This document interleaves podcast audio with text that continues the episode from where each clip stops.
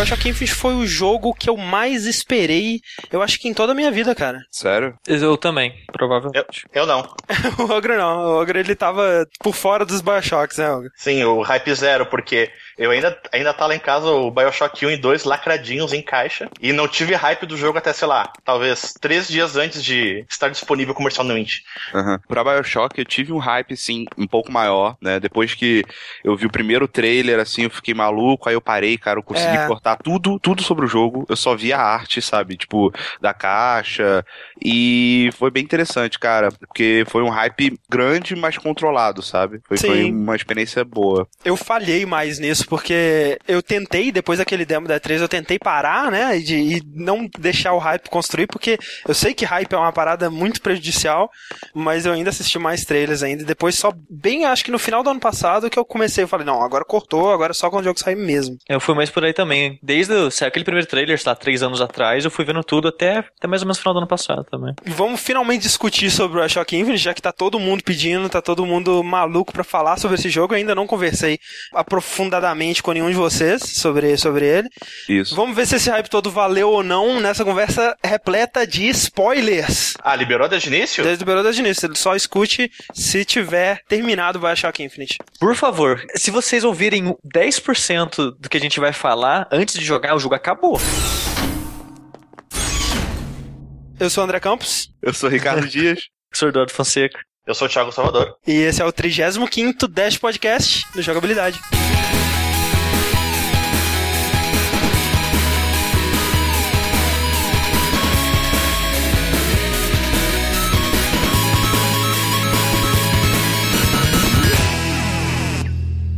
Então vamos lá para nossa leitura de e-mails, recados e comentários sobre o Dash 34, que foi sobre System Shock 1 e 2. Mas primeiro, hoje temos aqui uma, uma pessoa diferente no meio dos Dashes. Quem será essa pessoa? É um screw. Seja muito bem-vindo, Ogro himself, Thiago Salvador. Oi, e aí, pessoal? Tudo bom, galerinha? A gente convidou o Ogro porque ele é, ficou muito empolgado, né? a gente viu a reação dele sobre o Bioshock Infinite no, no Twitter e é um ponto de vista diferente, né? Porque todos nós jogamos o Bioshock original e queremos saber o que uma pessoa que não teve contato com esses jogos ainda achou do Infinite, né? Exato. Eu sou virgem de Bioshock? Foi desvirginado pelo Infinity.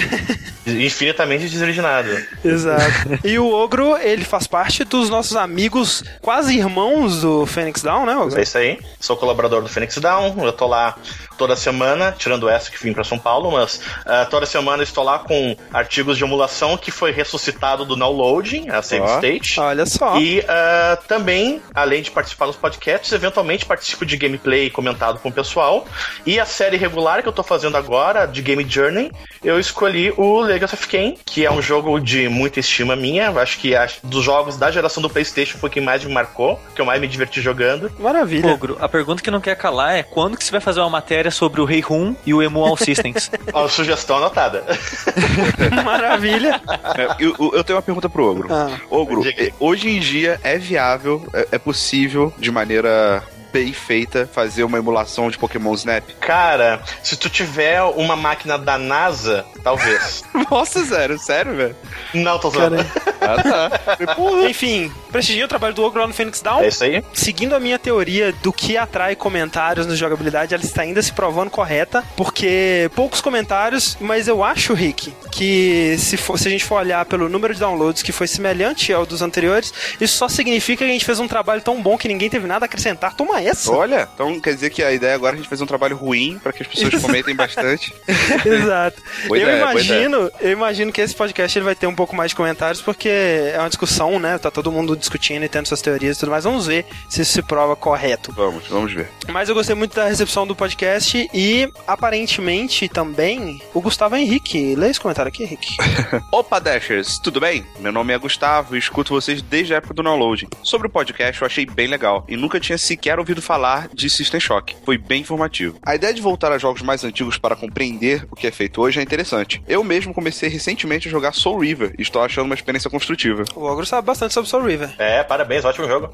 Mas os meus comentários sobre o programa não têm exatamente a ver com o jogo. É que, escutando, eu notei muitos elementos dos livros do William Gibson, especialmente o Neuromancer, obra seminal do gênero cyberpunk. As ideias do hacker, de uma AI quase onipotente, de supercorporações, estão todas lá. E mais uma referência. Neste caso, o Shock 2 seria o nome do- da nave Von Braun, clara alusão ao cientista de foguetes alemão Werner Von Braun. Olha aí. Que é o nome no início do projeto espacial norte-americano. Parabéns pelo Rickenbacker. programa e continue assim. Abraço. O quê? Ricken- Rickenbacker é só um nome maneiro mesmo. É só um nome irado. Ou de algum militar, né? Visto que a Von Braun era uma nave científica e a É, Rickenbacker militar, era militar. Legal, né? Eu não conheço muita coisa do William Gibson e... Mas essas coisas assim, né? Esse gênero cyberpunk, esse tipo de coisa, eles acabam sempre bebendo de uma fonte muito parecida, né? Você sempre Não, tem... sempre bebe do Neuromancer. É, né? Muito obrigado, Gustavo Henrique, pela sua contribuição. Vamos lá pro comentário do Night Blazer. Corrigindo duas coisas que vocês falaram sobre o System Shock 2. Os audiologs de dentro do Body of the Man são de um cienti- cientista chamado Prefontaine. Eu lembro bem, pois foram o que eu mais gostei de ouvir. E outra correção que ele faz é que a Shodan no final reescreve a realidade usando os motores da viagem é, da Von Braun, os motores de FTL. Sim. E o campo de influência se expande ao redor da nave, por isso ela consegue reescrever a realidade a ponto de transferir a consciência para a Rebecca, mas não a ponto dessa influência chegar à Terra.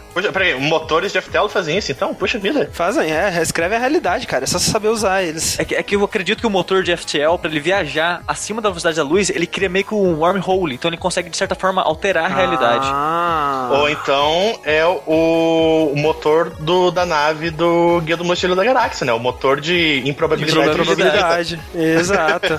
Olha aí. Mais coisas que vão se ligar com o Bioshock Infinite, hein? Vamos ver. É. E essa parada que ele falou do, do Prefontaine, né? Foi até comentado nos comentários relacionados a esse comentário, comentário, que Fontaine, né, velho? Fontaine acaba sendo o grande vilão do Bioshock original. Pré-Fontaine? Pré-Fontaine, que veio no jogo antes de Bioshock, olha só, mas eh, na linha do tempo deveria ser pós-Fontaine, né, cara? Ele termina falando: Uma coisa interessante é que o jogador não é o único sendo usado pela Shodan para eliminar os Demene. Ela também usa a Delacroix, que faz uma jornada parecida com a sua, embora ela geralmente esteja à sua frente. E aí, isso eu não tinha reparado, cara. É uma observação interessante, né? Que a- a- eu, eu percebi, né, que a Delacroix ela tava com os mesmos objetivos e até tenta te ajudar em alguns momentos do jogo, mas eu nunca parei pra pensar que ela estivesse sendo controlada pela Shodan também, né? Então, muito obrigado, Night Blazer. E o último comentário que a gente tem aqui, na verdade, é um, apenas uma pergunta. Acho que o Rick ele é a melhor pessoa pra responder isso pra gente, porque o Scaminien, ele fez a seguinte pergunta, muito importante, Rick. Sim.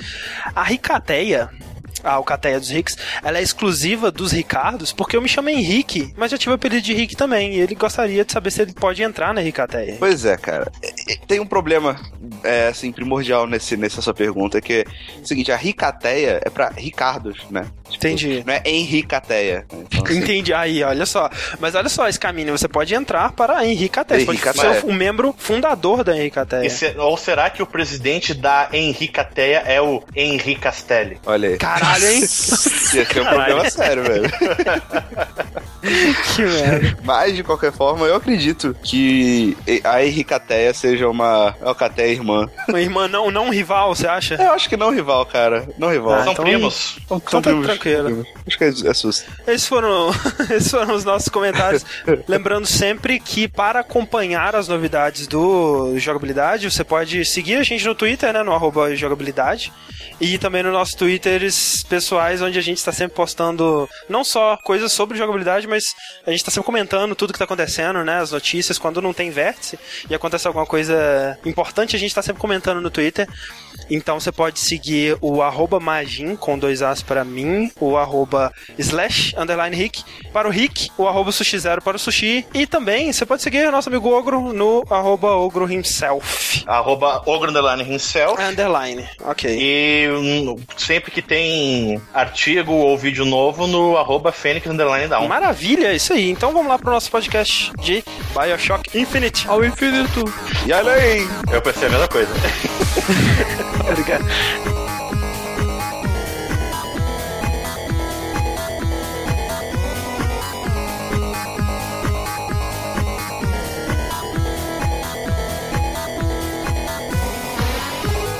Game over.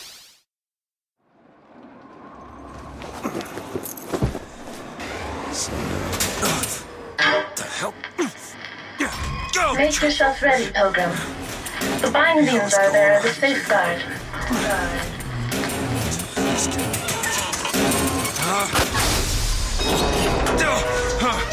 No, no, God damn it! Ascension. Ascension in the count of five. Count of four. No, no. Three. Two. One. No! Ascension.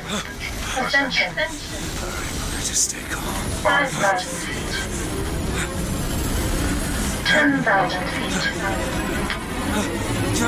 Fifteen thousand feet. Hallelujah.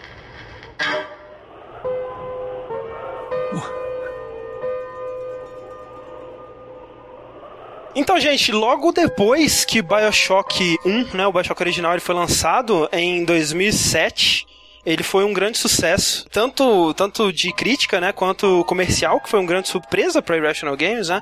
Acho que muito disso tem a ver com aquele fato que a gente já até comentou antes de ter sido um jogo no início da geração, onde você não tinha muita opção, né, onde estava todo mundo muito empolgado, né, com a nova geração, a nova tecnologia, estava todo mundo comprando muito mais do que é hoje. Eu acho que se o Bioshock original tivesse sido lançado hoje, ele não teria nem É, se tivesse lançado hoje em dia da maneira que é em 2007, realmente não teria muito. Não, não, nem digo isso, mas digo um jogo com a temática, com o tipo de história que o Bioshock original conta. Pra uma franquia nova, como ele era, começar hoje em dia seria muito mais difícil do que era sim, naquela sim, época. sem dúvida. Até porque eu acho, eu, eu torço para o contrário, mas eu, mas eu acho que o Infinite não vai vender tão bem quanto o Bioshock original vendeu. Ah. Eu acho que ele vai vender mais. Você acha? Eu, Eu espero que vai. sim, cara. Mas será que a base de fãs dele não sustenta? Então, eu acho que ele vai vender mais tanto pela base de fã, tan- quanto pela propaganda, tipo, fudida que eles fizeram. É, não, eles fizeram um marketing maneiro, mas esse lance da base de fãs me, me preocupa porque. Vocês lembram quando teve aquele todo bafafá da capa, né, do Bioshock e tudo mais? Aham. O Ken Levine ele falou numa entrevista que uma das coisas que eles fizeram foi é, reunir né, um grupo de jogadores bem casuais, né, que jogam Call of Duty, Halo, esses jogos FPS. Aham. Nenhum deles tinha ouvido falar de Bioshock, né? Então é, é um grupo muito reduzido que conhece esses jogos mais. é, Ah, sim. Pô, mais fácil ainda então, né, de vender mais do que o primeiro. O fato de ter muito jogador casual que não ouviu falar é melhor ainda, sabe? Porque esse pessoal vai ver na mídia, vai ver todo Ah, mundo Espero que sim. falando, sabe? De notícias, de É, comercial, de pessoas falando pessoal- que o jogo é foda. Esse pessoal se fisga muito no marketing, né, cara? E, É. e- e até a motivação deles terem feito dessa discussão da capa, deles terem escolhido aquela capa. Eu não posso ah, discordar muito do, do, ben, do Ben Stiller, digo, do Ken Levine. É, não, é, a escolha, a escolha dele eu acho 100% correta, né? Se é pra abrir mão de alguma coisa criativa no jogo, que seja da capa pra poder vender mais o conteúdo que tá completamente inalterado criativamente, né? Então, Sim, e se você jogou o jogo, você sabe que não tem nada nele que, tipo, você pensar, ah, isso, isso foi feito pra deixar o jogo mais casual, mais streamlined, eles pegaram leve nisso, emborreceram essa parte da história, ou coisa assim. que não é um America Fuck Yeah, né? Exato. É, exato. Pois é. Pelo, contrário, é. Pelo contrário, é Fuck America. tipo isso. é America, oh no! Mas é, logo em 2007 mesmo, a Irrational Games ela começou a fazer já um brainstorming do que, que seria o novo jogo dela.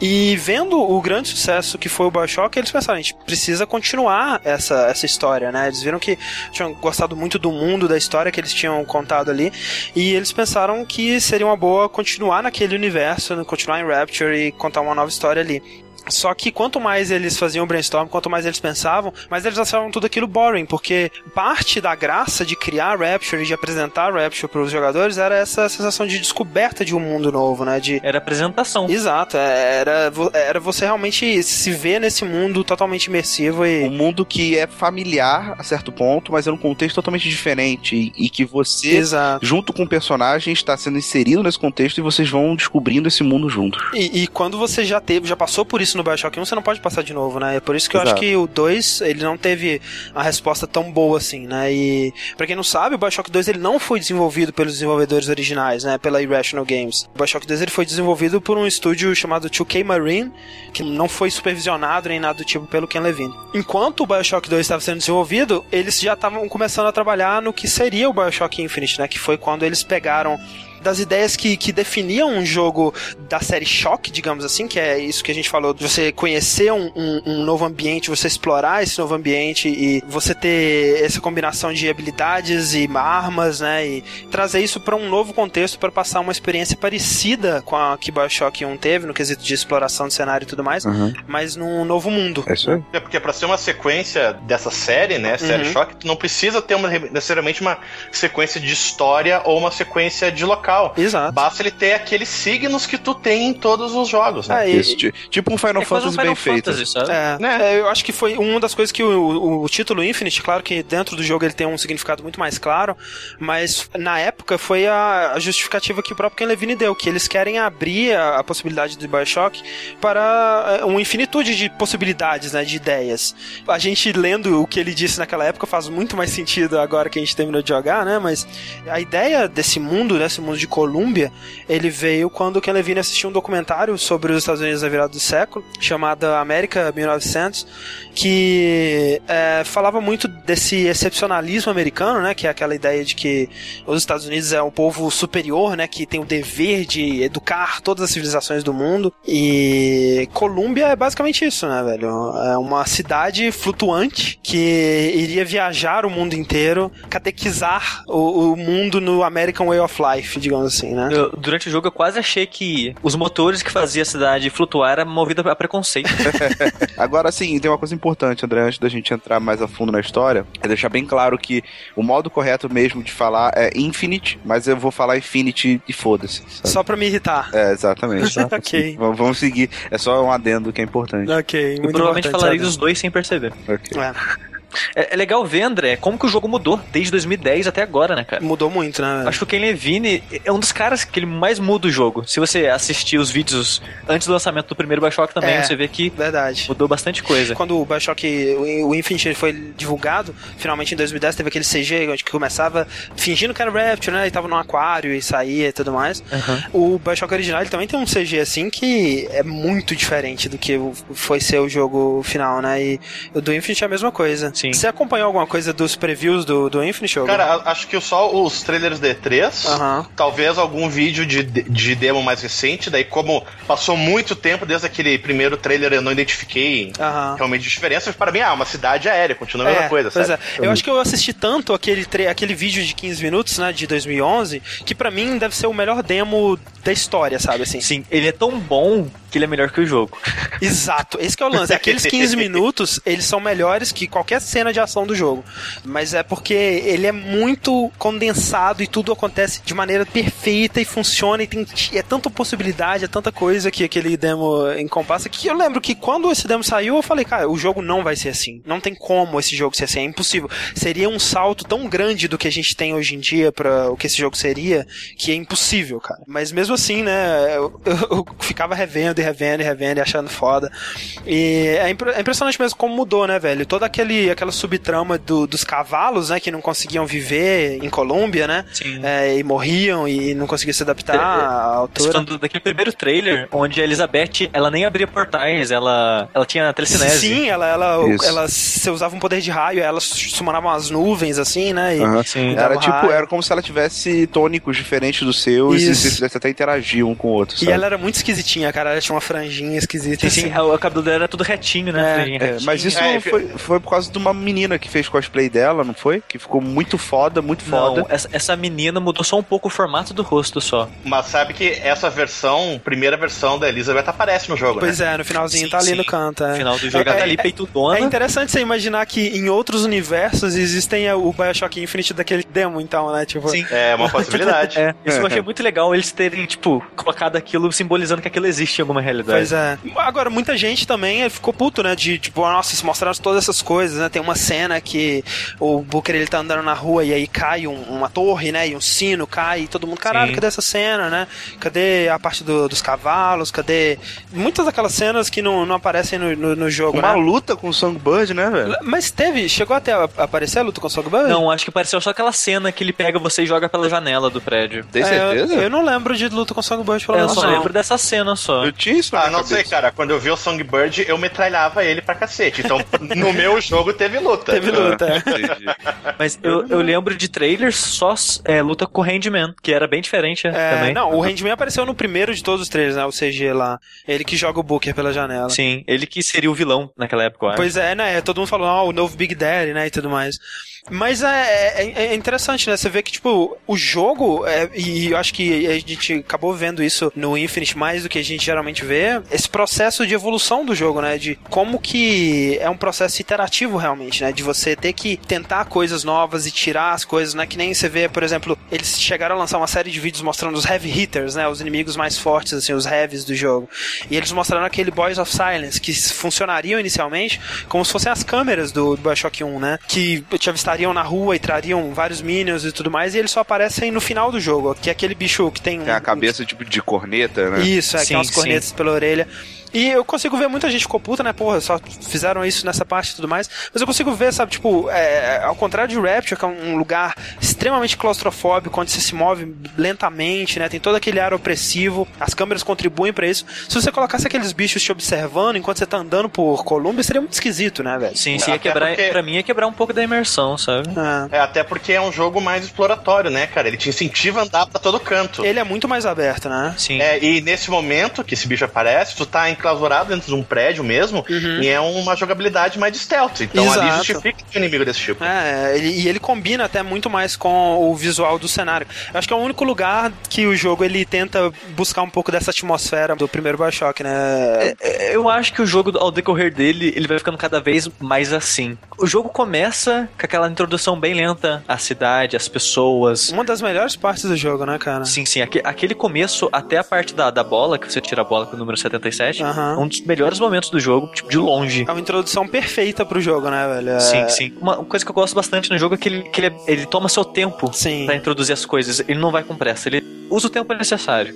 E tu usa o que tu quiser ali, porque ele te dá várias mecânicas pra, pra tu poder brincar ali, pra tu testar como é uma arma, testar É, outra e arma. muito testar um inteligente, vigor. né? Na feira, né? No festival, pra você brincar ali. Isso. É muito inteligente, ele confia na inteligência e na, na paciência do jogador. Ele não tem aquela sensação de, meu Deus, ele passou cinco minutos, a gente tem que mostrar alguma coisa explodindo na tela. Ah, meu Deus. Você já descobre que você tá numa festa do, do aniversário de que a cidade É. foi lançada. Você descobre vários detalhezinhos assim da vida das pessoas, mas você não descobre que elas são preconceituosas. Até o último momento, né? Até o último momento. É, pra- mas sabe o que é estranho? Tipo assim, o Infinite ele foi muito influenciado pela aquela exposição é, universal, né? Da feira lá de, de Chicago. É, de- o World Fair, blá blá blá. World Fair, exato.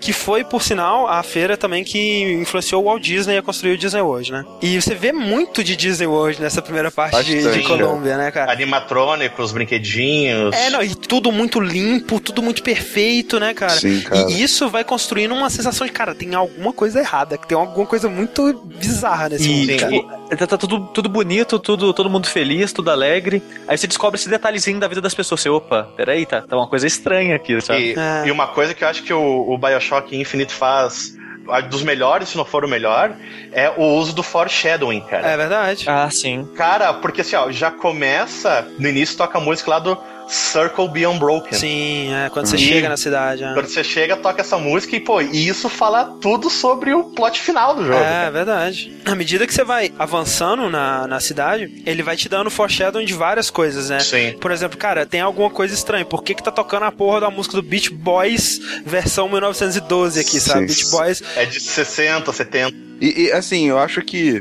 esse início mais lento, né, do jogo, ele é muito, muito bem feito, principalmente porque é uma cidade interessante, você se sente compelido a explorar, né, cara? Uhum. Eu acho que, assim, sem exagero, eu acho que é um dos jogos com a estética mais bonita que eu já vi na minha eu, vida. eu acho que é o jogo mais bonito que eu já vi, cara. Ele não só, tipo, não, ah, não, gráfico, mas não é, não é só isso, sabe? É. O estilo, o design das coisas, É, sabe? O o- cuidado que eles tiveram pra fazer as casas, os posters. É um jogo que vai ser bonito por muitos e muitos anos ainda, né? Muitos, velho. É muito muito absurdo. A, a direção artística do jogo é impecável. Isso, é, É, impecável. O cara que desenhou esses pôsteres se colocou no merchandising de 1900, cara. É. Sim. Da maneira que eles faziam a, os anúncios com mascotezinho, ou então quando É. você encontra aquelas historinhas mecatrônicas lá do. Qual é o nome dos bonequinhos mesmo, Zé? É, Jim Witch e Duke, né? Duke e Jim Witch. Que é Don't, Don't Be a Dimwit. É, é muito E, típico. e é né? engraçado que o nome do protagonista é Booker the Witch, né? Será que tem alguma. Hã? Hã? Duke de um- Eu, ao longo desse jogo, eu tirei vários screenshots e fui postando é, no Steam. E é um jogo que, que dá vontade de você ficar tirando foto mesmo, né? Exato, todo. exato. Aí Eu- eu tirei Um dos motivos que eu fiquei triste de ter jogado no PS3 foi não poder tirar foto das coisas que eu via. É. Você pode, cara. Pega uma câmera e tira da TV. mas, mas, ô Rick, um- aquilo que você falou que a cidade é, é gostosa de você, é interessante, ela chama atenção e você faz isso, eu acho que a cidade por si só pode até ser interessante, mas você não continuaria olhando por muito tempo se o jogo não incentivasse você a continuar olhando, te entregando pequenos detalhes. Não, claro, mas assim, é uma coisa que já, já é muito contrastante, sabe? Você chega já olhando aquilo tudo, você fica meio Sim, que sim. boca aberto, sabe, com as coisas. E você vai querendo explorar e a história vai te ajudando. No Sim. início ela te dá o suficiente pra você explorar, mas depois ela pega pelo braço e te arrasta o jogo todo. E o que eu acho mais legal da, da arquitetura, da engenharia da cidade de Colômbia, é que ela não é como as cidades voadoras que a gente tem na literatura até agora, que era aquela, sei lá, uma grande plataforma cidade inteira. Elas são diversos pedaços móveis Várias que vão ilhas, se encaixando, né? né? Pela conveniência, uma engata na outra, entendeu? É, É, e todas elas é, são construídas com aqueles engates, né? Muito maneiro, muito, tudo muito bem pensado, né? Sim, sim, e na cidade você sempre vê cartaz de, de horário, ó, de tal hora e tal hora vai engatar tal não sei o que lá que. É, muito foda. Isso. Muito bem feito. muito bem E, feito. e aí, assim, o jogo ele vai te mostrando esse lugar que é impossivelmente feliz. E ele te mostra imediatamente que ele gosta muito, como o Ken Levine sempre gostou demais de brincar com isso, ele gosta muito de contrastes, né, velho?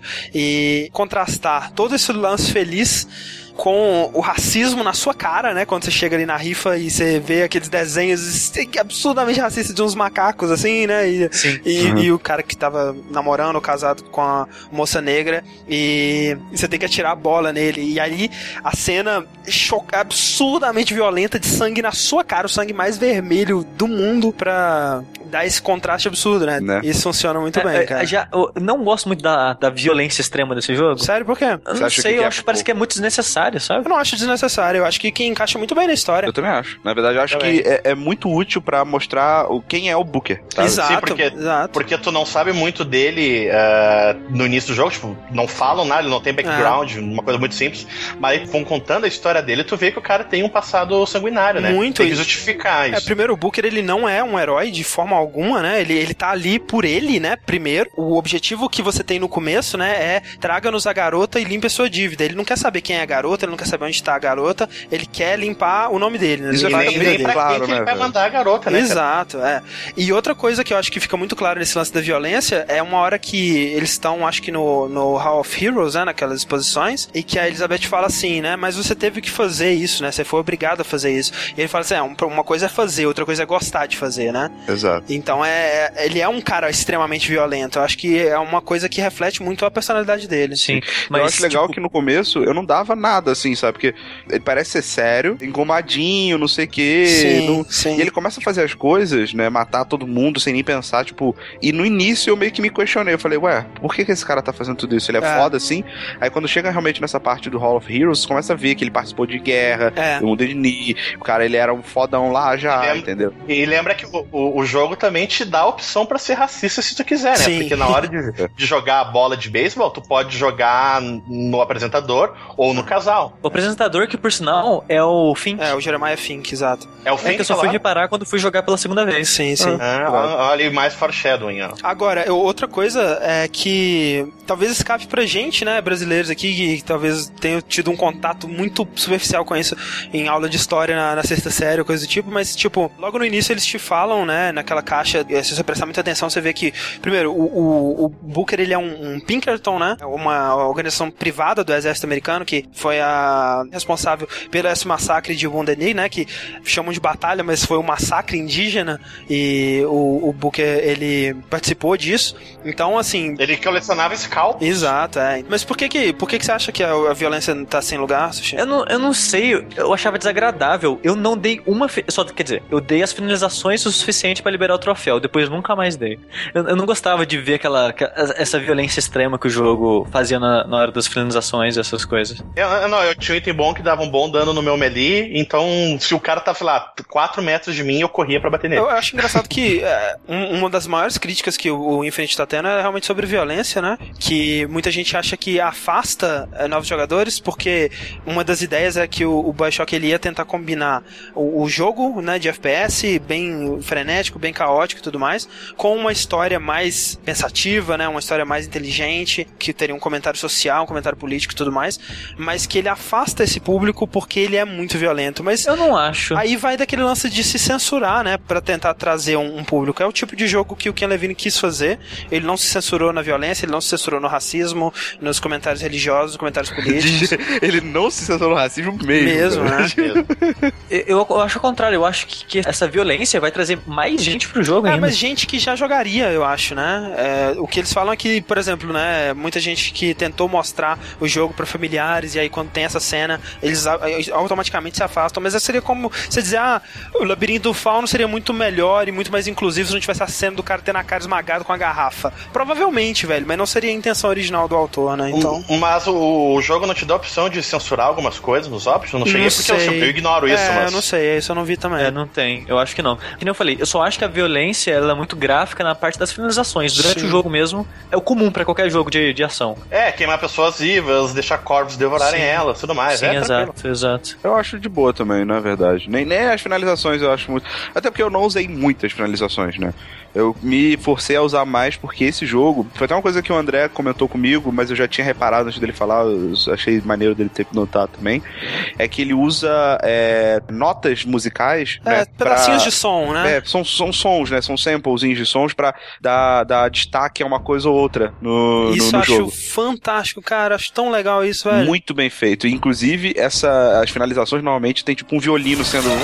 Sabe? Que é, é muito maneiro, sabe? E é legal, sempre que você acaba com a leva de, de inimigos, toca um, um acorde também, que é muito característico, né? Sim, sim. E, cara, é outra coisa, eu acho o design visual do jogo impecável, o design sonoro, velho. Um, todo objeto, todo item que você interage tem um barulhinho que identifica ele, né? Seja um, Sim. um cachorro-quente, seja É, um. Isso é desde o Bioshock 1, né, cara? Você tá comendo a porra toda, aí toma uísque, fuma cigarro e come chocolate.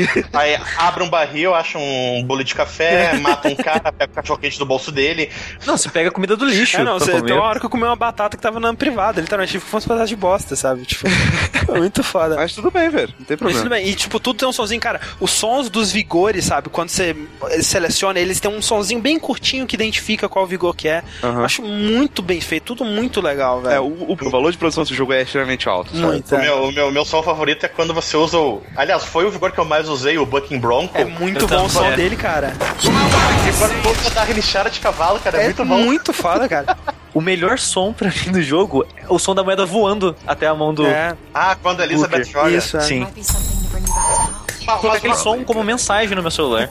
uma coisa que eu Caraca. não entendi dessas interações com a Elizabeth, ela encontra esses objetos no cenário e te joga, ou é Ah. alguma coisa scriptada? De tempo em tempo ela te joga moeda, ou se tu tá com chance Ela de pega vida, no cenário e te joga. Porque eu Mas nunca tem. Não, pois é, mas eu acho que não tem que ter no cenário, não. Ela spawna uma moeda e fala que achou, entendeu? Mas eu normalmente. acho que não, porque munição, cura e salt é do cenário. Não, Eu eu, já- acho que não, não. porque Eu acho tava- também que não, Eu cara. levei a metralhadora, eu, eu joguei o jogo inteiro com metralhadora e shotgun.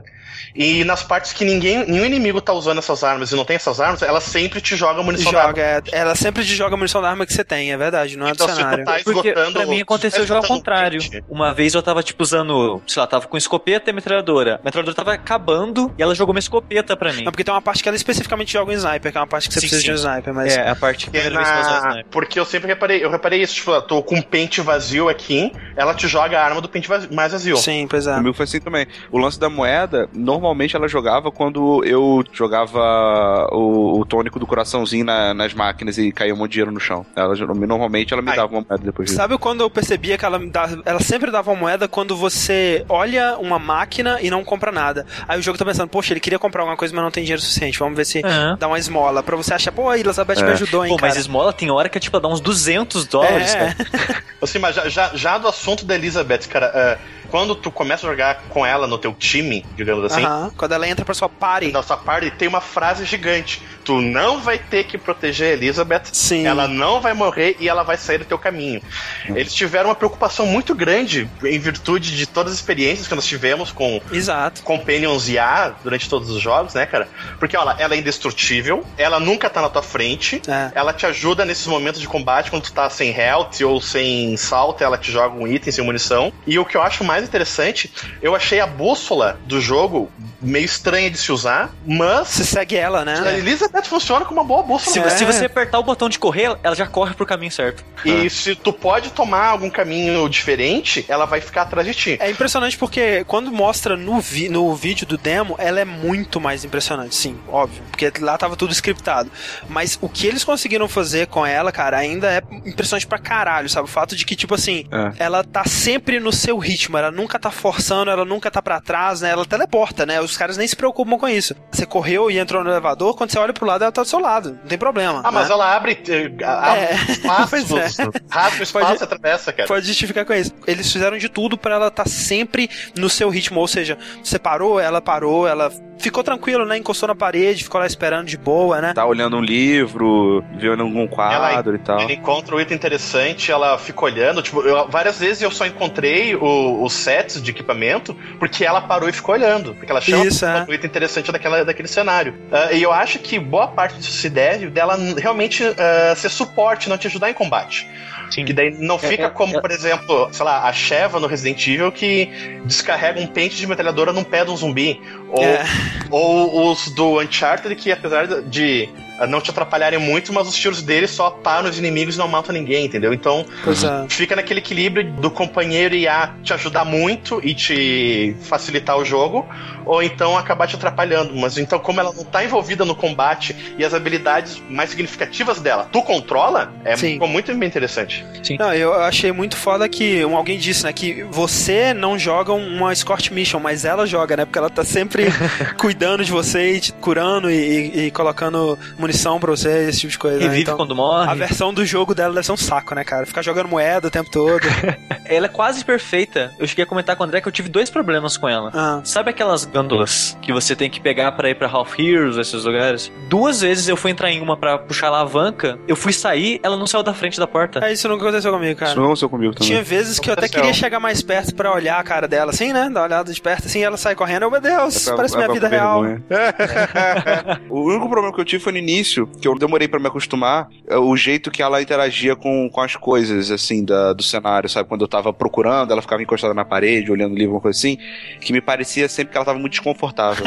tipo, ela queria continuar, mas, né? Ah, não, vou ficar aqui um pouquinho. Não, não, mudei de ideia, vou ficar ali. Ah, não, não, vou ficar ali um pouquinho. Sim, sim. Sabe? Me parecia muito... Mas depois eu me acostumei. Eu acho que no início a gente tá muito observando mais ela também, tá vendo o que, que ela vai fazer, né? Depois a gente larga. É. Já que vocês falaram de bug do jogo e Half Heroes, eu acho que esse lugar é o mais bugado do jogo, porque bugou o jogo aí pra mim, eu tive que perder 40 minutos de jogo praticamente É, aí. Muita gente que tá dizendo isso, né? Do, tendo problema com, com o sistema de save do jogo, né? Sim. Eu não tive problema nenhum também. Eu também não, cara. Mas é, Aliás, eu até achei sorte. mega interessante quando você ia sair, ele fala, ó, o último save point foi aqui, ó. É, Há tantos minutos, não sei quantos segundos atrás. Então, Sabe o que seria mais interessante, Rick? Hum. Se tivesse um botão pra eu salvar. sim. não, não, cara. Eu não sei Ah, também. eu, acho que, eu acho que sim, é sempre bom dar alternativa pra não ter esse Lógico. caso que o Sushi teve de perder 40 minutos de jogo, que é uma Um merda. botão pra salvar, com certeza mal não ia fazer nenhum, né, velho? Não, eu acho que o botão pra salvar ia estragar o modo 1999. É, mas aí tirava nele, eu acho. é. Eu acho que ele só, podia, ele só podia ter mais checkpoints, cara. Se, tipo, se Sim. tu abre uma área nova, uma, mandou a Elizabeth destrancar o negócio, provavelmente tu vai pegar algum equipamento alguma coisa lá dentro, ali tu põe um checkpoint. Mas tá, a gente tá falando da jogabilidade. Vamos falar um pouco do que tá acontecendo na história do jogo.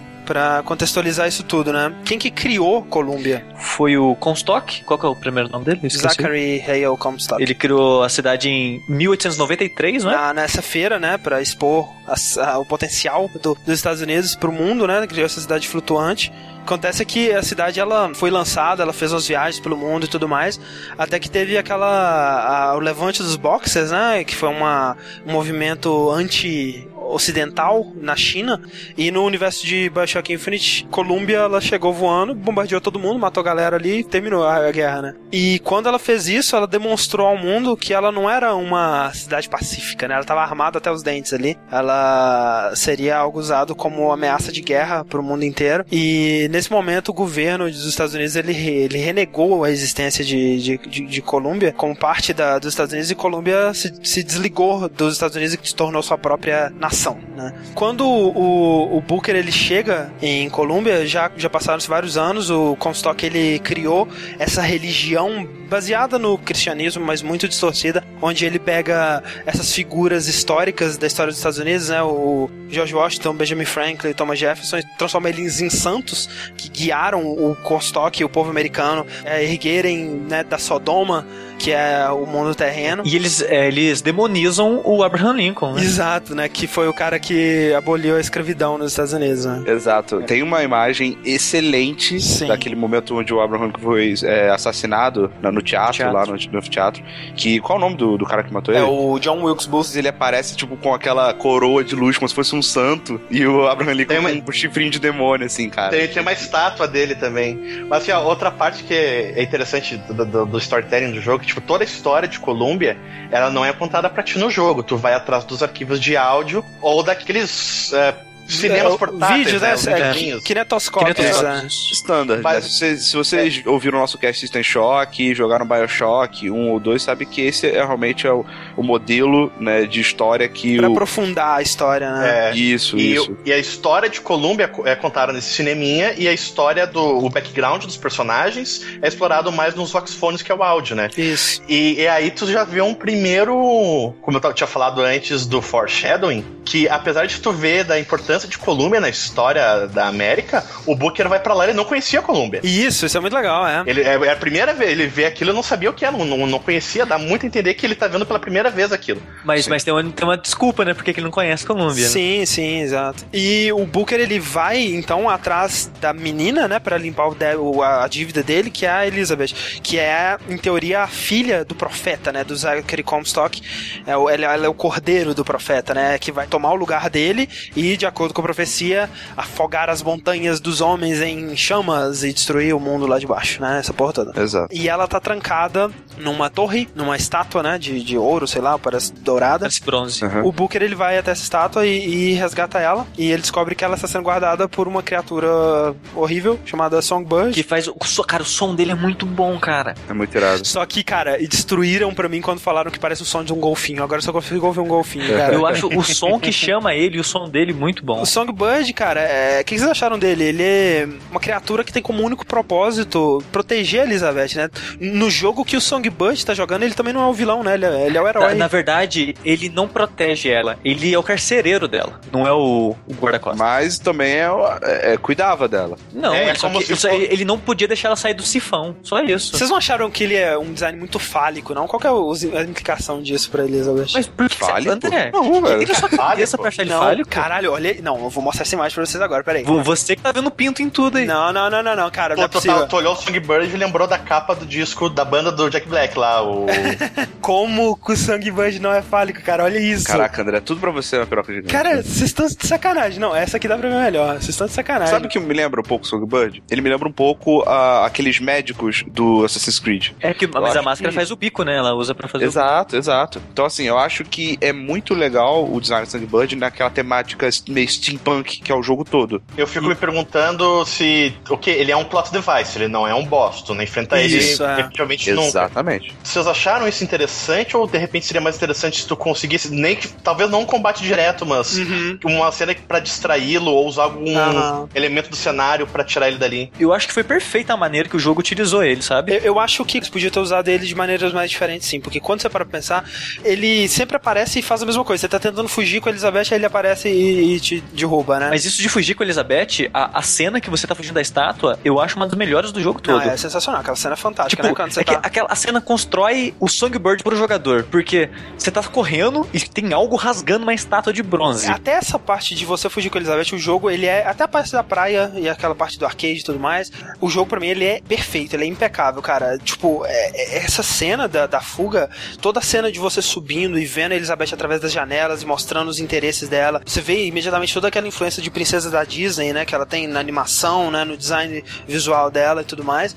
E, e logo em seguida a apresentação do Songbird, e você vê muito claramente qual que é o propósito dele, o que que ele quer, o que que ele faz. E a fuga ali, cara, aquela parte que você tá, né, no, no- nos trilhos, aerotrilhos, Skyrails e tudo mais, e você tá descendo e você vira e vê a estátua sendo dilacerada no meio, velho, é muito foda. No meio. Tipo, daí que eu pensei, caralho, a gente não pode enfrentar esse bicho. O que, que ele fez? Exato. Como que a gente vai derrotar isso? E, e sabe o que, que eu gostei muito do Songbird? Eu acho que ele foi uma forma do Ken Levine, do pessoal da Rational, brincar com a expectativa que você tinha do Big Dead. Com certeza, cara. Bioshock, entendeu? Porque o Big Dead é basicamente o, o que o, o, o Songbird é, digamos É, assim. a relação deles é parecida, né? Da Elizabeth com o Songbird. É bem parecido. E você enfrentava o, o, o Big Dead toda vez que você encontrava. Você podia não enfrentar, né? Você podia ignorar, mas é, você acaba enfrentando. Eu acho genial quando você encontra esse, tipo, automaticamente, se você jogou, você pensa, ah, uma hora eu vou enfrentar esse cara, uma hora vai ser um chefão, vai ser uma. no- logo no final, alguma coisa vai acontecer. E não, sabe? Muito pelo contrário, tem uma hora que você, ele te ajuda, na E, verdade. cara, e quando você para pra pensar, a parte que Bioshock 1 é mais criticado é o fato de que ele teve que cair por esses clichês de videogame. A gente precisa ter um chefe final, que é um bicho gigante, uma batalha contra um monstro. E não teve. Pois é, o 1 tem, né? É, um, a batalha exato. final contra o Fontaine, né? E o Infinite ele conseguiu se livrar disso. Exato, e eu achei que ficou muito. Eu não senti falta, cara. Eu não senti falta né? at all. Até porque o, o último momento de ação, a última cena de ação é bastante efetiva como o Last Stand, entendeu? É, ela parece muito a cena de ação, de uma, uma última cena de ação mesmo, né? que- Mas não é um boss final, sabe? Isso. E Não é um boss, necessário. Mas é o tipo de última cena que é muito interessante, né? Que é onde ele te põe quase todas as coisas que você aprendeu no jogo pra valer ali, né? Tem Skyrails, né? tem os Zeppelins que você pode derrubar, ele adiciona o elemento de você poder controlar o Songbird ali, né? Ele te dá uma, uma última habilidade no final e você tem que resistir ali, né? Que é um clichê bem batido também de videogame, mas... O jogo inteiro você passou junto com a mulher, mas no final a Escort Mission protegeu É, a mas como é só naquele momento ali, não, não foi muito problemático, né? Diga isso por você. Mas aí é culpa sua, cara. Você foi, ah, sou fodão jogando hard. É um Mas, jogo, assim, cara, que eu não senti que a facilidade ou a falta de facilidade dele incomodou at all, sabe? Eu me incomodei um pouco. É, pra mim foi, tipo assim, foi muito claro o que eu quero desse jogo. Eu quero é, experienciar esse mundo, essa história, esses personagens. Em segundo plano, o combate. É que eu não, não sei se o fato de eu ter me tornado um, um trophy horror me deixou exigente com desafio, porque em geral, ok, tu quer platinar um jogo, tu tem que terminar nos modos mais difíceis, né? Não sei se eu tô ficando muito hardcore, ultimamente os jogos estão ficando muito leite com pera, cara. Porque não é nem questão de. O, o- o combate em si, ok, ele não é fácil. Tu, em vários momentos tu vai morrer. Tem, tipo, a, a porcaria do inimigo lá, o Handman, ele é difícil pra caralho de matar. Só que a tua punição pela morte é muito incipiente, sabe? Tu pede, sei 50 lá, uns, uns 30 pila ali e, e os inimigos que ainda estão vivos esperam um pouco de life. Isso no Ah, hard, Ogro, você sabe o que jogou, você faz, Ogro? cara? Quando joguei você no morrer, normal. você, Ah, tá. você reseta o teu jogo e deleta o teu save. Pronto, acabou, velho. Que É, punição, boa punição boa ideia. Mas, ô,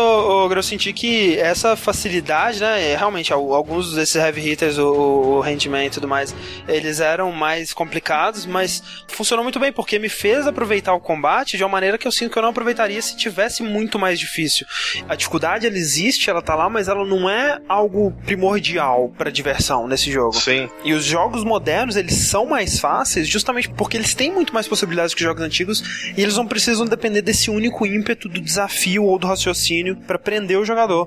E o combate, pra mim, ele sempre era uma- um momento de eu me sentir awesome, sabe? Eu tava Exato. voando pelos Skyrails e pulando na- nos inimigos e atirando, Não, não, eu- passando. Eu, eu concordo contigo. É, é muito satisfatório o combate. Sim, sim. Tu se sente poderoso, até porque os poderes, os vigores são muito legais. Tu, os É. equipa- alguns dos equipamentos que tu tem são muito bons. Teve pessoal que reclamou o fato de tu só levar duas armas, mas É. pra mim não fez diferença porque eu só usava shotgun e metralhadora. Nossa, eu E- não usei shotgun. Eu não gostei de shotgun do jogo. Eu gostei, É. eu gostei. Deixa Eu gostei muito. não- até, gostei até porque muito. no início eu peguei o equipamento que quando tu dá overdamage no inimigo, tu paralisa todo mundo em volta. Ah, Então, a shotgun, se tu dá um tiro a queima-roupa na cabeça do cara, ele pode estar com full life, tu vai dar overdamage. Sim, E se tu atira de longe, tu quase mata ele, e o segundo tiro vai dar overdamage. sim.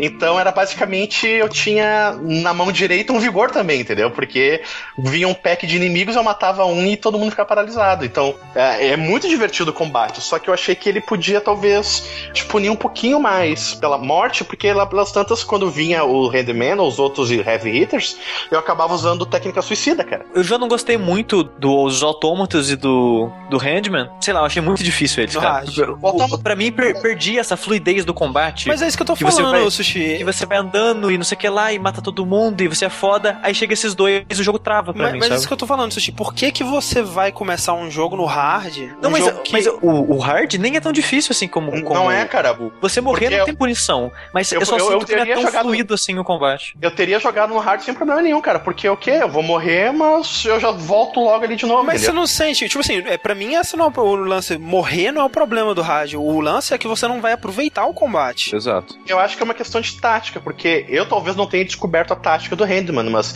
no caso dos autômatos, ou tu usa o charme neles, ou tu atira com o, o choque, choque jockey, né? Que é o Sim, elétrico. mas a partir do momento que uma das suas táticas é ataque suicida, que nem você disse, sabe? Tipo, você não tá aproveitando o jogo.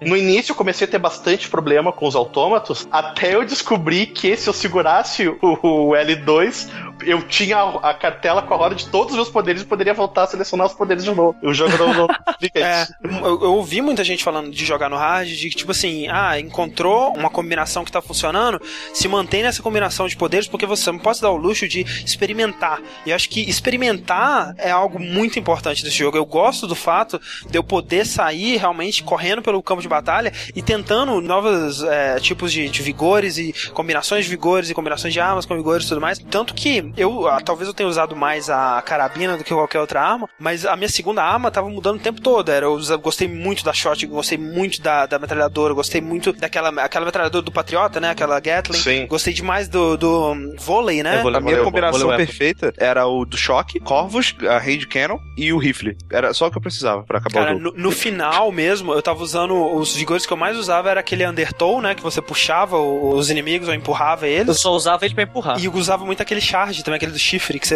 Uhum. ia de um inimigo. Tipo, parece o Biotic Charge do. Ele é muito bom, mas no hard é Effect. complicado de usar ele. Pois Você é. Fica muito É, vulnerável. o, o que eu mais gostava de usar era o Bucking Bronco, porque além do, do som de é, cavalo Bucky que ele é faz, foda. é. até os inimigos que têm vigores também tu faz eles flutuarem no ar. Acho que os únicos que não afeta são os mais pesados, como o Patriot e o Handman. O poder elétrico para os inimigos mecânicos, que era o Patriot e a Gatling. Nas situações que tava em combate aéreo, eu gostava de usar o Murder of Crows, porque ele tinha um alcance muito bom e ao mesmo tempo que ele dá dano nos inimigos, ele acabava paralisando eles, né? E da- quando tu faz o implemento maior dele, que o inimigo morto por Murder of Crows vira um ninho, Sim. Tu joga numa sala, um inimigo morre, vira ninho, daí outro morre, vira ninho, e faz um efeito em cascata. Muito, Muito legal. foda. Vocês acharam estranho esse, esse lance? Tipo assim, o Bioshock 1, ó, ele tem toda a cultura de Rapture, toda a história de Rapture, ela, ela é baseada nos plasmídeos, né? E como que vicia, e aí todo mundo quer o Adam, e, e todo mundo fica maluco e, e mata, todo mundo se mata.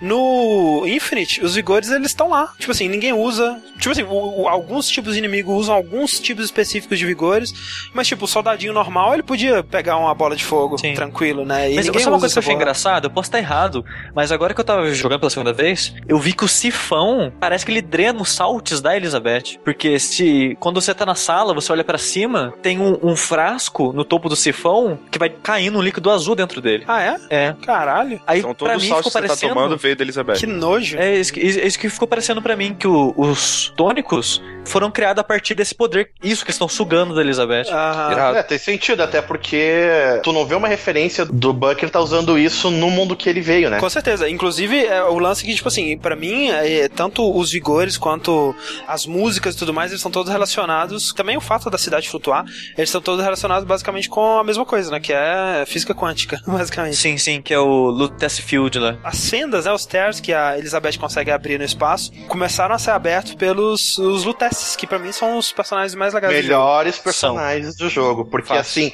eles têm os melhores diálogos. Ah, referências mil a Douglas Adams.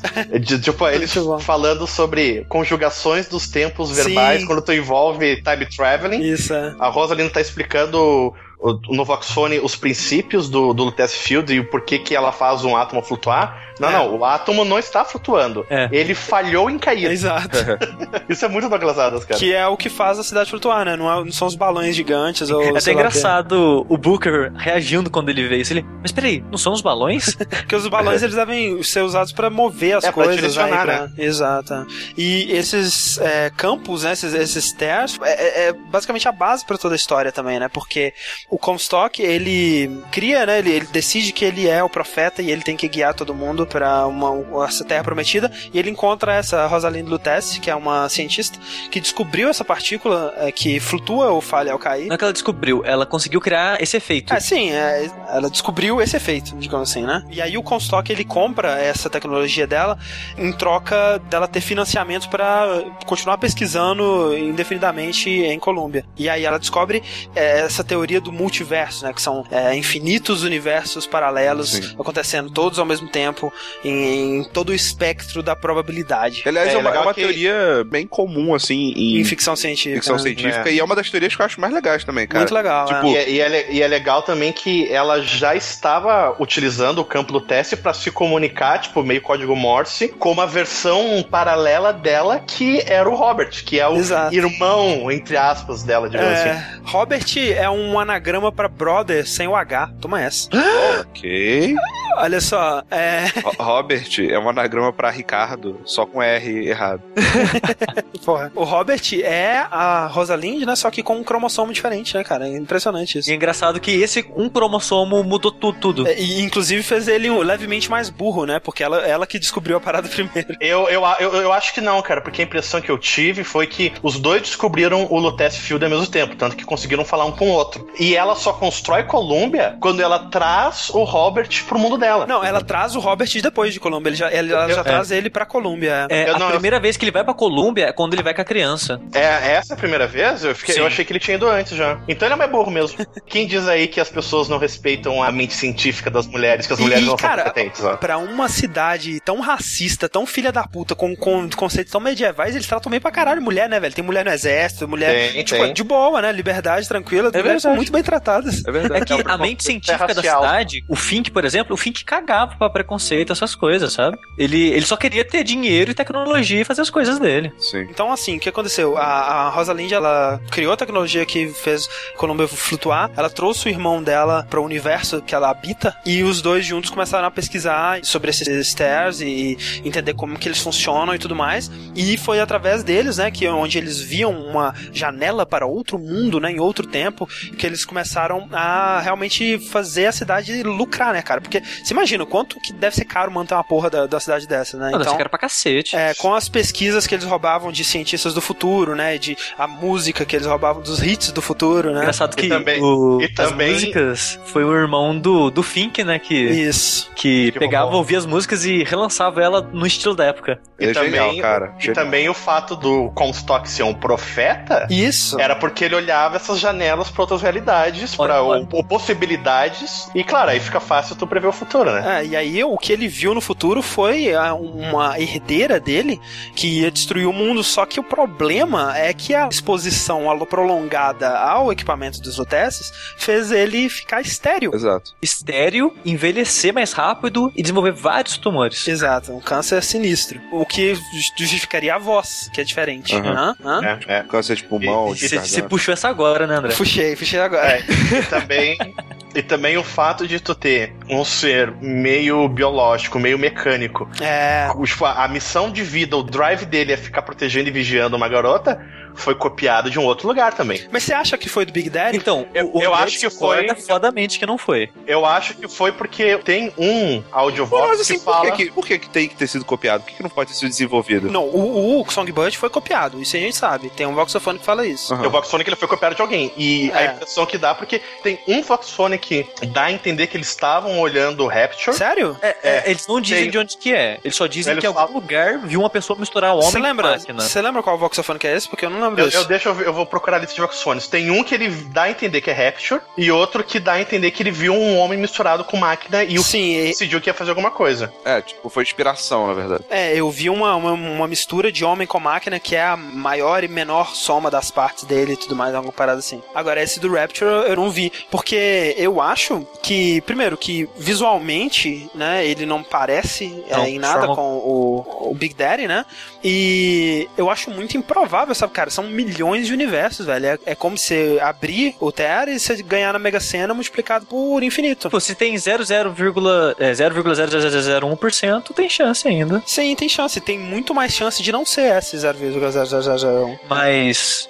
falando de Homem com Máquina, a primeira aparição do Handman, cara, eu fiquei com muita dó dele, cara. Ele é muito triste, né, velho? É muito. Cara, é tipo as pessoas tirando foto e gritando, ele não, não, tipo, tampando o rosto E tu viu o voxofone da, da esposa que. da esposa dele. Da esposa de um deles, né? De um deles, é. Não, não, mas aí que tá. É um cara só, todos os Handmans. É? Você só enfrenta um por Ah, realidade mas tipo só? de vários, é, de várias realidades puxadas. é Eu não acho, eu acho que é o mesmo que tá vindo sempre. Eu acho que quando ele cai, ele só cai, ele não some, ele fica lá, né? A realidade com que você chega e a Vox Pop tá dominando a cidade, você encontra o morto com a galera tirando foto com ele. Ah, é? Então acho que quando cai, morre ah, mesmo. tá. Eu acho que são cai vários. que são vários. É porque eu acho estranho eles, eles terem contado essa história especificamente de um cara e serem vários, né? Agora que eu tô jogando, tô no começo ainda, não encontrei o primeiro, eu vou tentar prestar atenção se realmente é um por realidade só. Ah. Olha, eu fico olhando a cabeça dele e ver se são- é o mesmo cara. Pois é, a cabeça não muda, isso eu É, o, rosto, é, o rosto é o mesmo. Essa parte da profecia, ó, como? Como? Fala pra mim, como que o Comstock fez aquelas três placas que tem na, na sala, antes da sala dele, narrar a história daquela forma, sendo que cada pedaço acontece em uma realidade diferente. Não sei. Eu achei isso meio, meio furado, sabe? É como mas se ele tivesse. ele, ele já tinha acesso às janelas? Sim. Sim. Então ele Mas, enxergou, mas eu cara, acho, não, mas eu ele- acho ele- estranho ele ter feito a narração na ordem que a gente joga,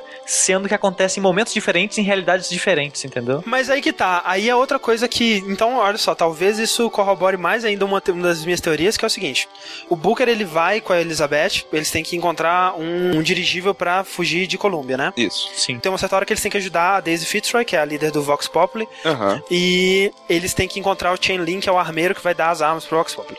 Quando eles chegam onde o Chainlin tá preso, ele tá morto, né?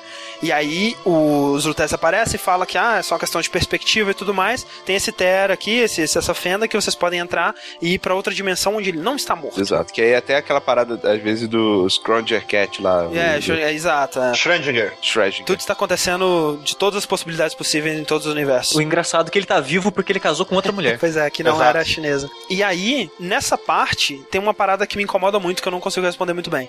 Que é o seguinte: toda vez que alguém viaja pra uma outra realidade, a cabeça da pessoa ela recebe as memórias dele mesmo naquela realidade e o cérebro tenta conciliar as duas coisas. Exato, se readaptar.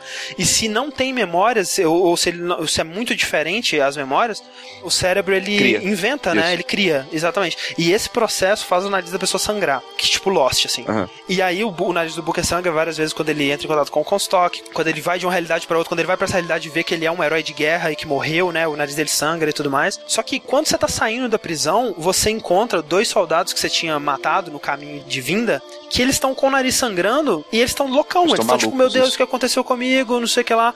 Só que esses soldados, eles não viajaram de uma realidade pra outra. Eu- a minha impressão foi a seguinte, ó. Como os Lustesses explicam, ah, é um espaço de probabilidades. Uhum. Talvez tu não deva enxergar como ah, dimensão ou lugar, viajar de um lugar Aham. para outro, pular de uma linha para outra, mas pensar em questão de possibilidade. Poderia ter acontecido diferente se fosse de outra maneira, certo? Sim. Ah, eu acho que o que a Elizabeth faz quando eles entram não é um portal que eles atravessaram. Ela escreveu a realidade de uma linha alternativa em cima da que eles estão. Exato, é o que ela faz durante o combate. Ela traz um pedaço de outra realidade e escreve naquela, né? Quando ela reescreveu ah, essa realidade por cima da que eles estavam correntes ali, Isso. então o chinês ele reviveu porque ele não Isso. estava morto na sua realidade e os soldados que tu acabou de matar, como nessa realidade o Booker nunca entrou na, na delegacia, não, chegou, não saiu matando todo mundo, ah, eles revivem.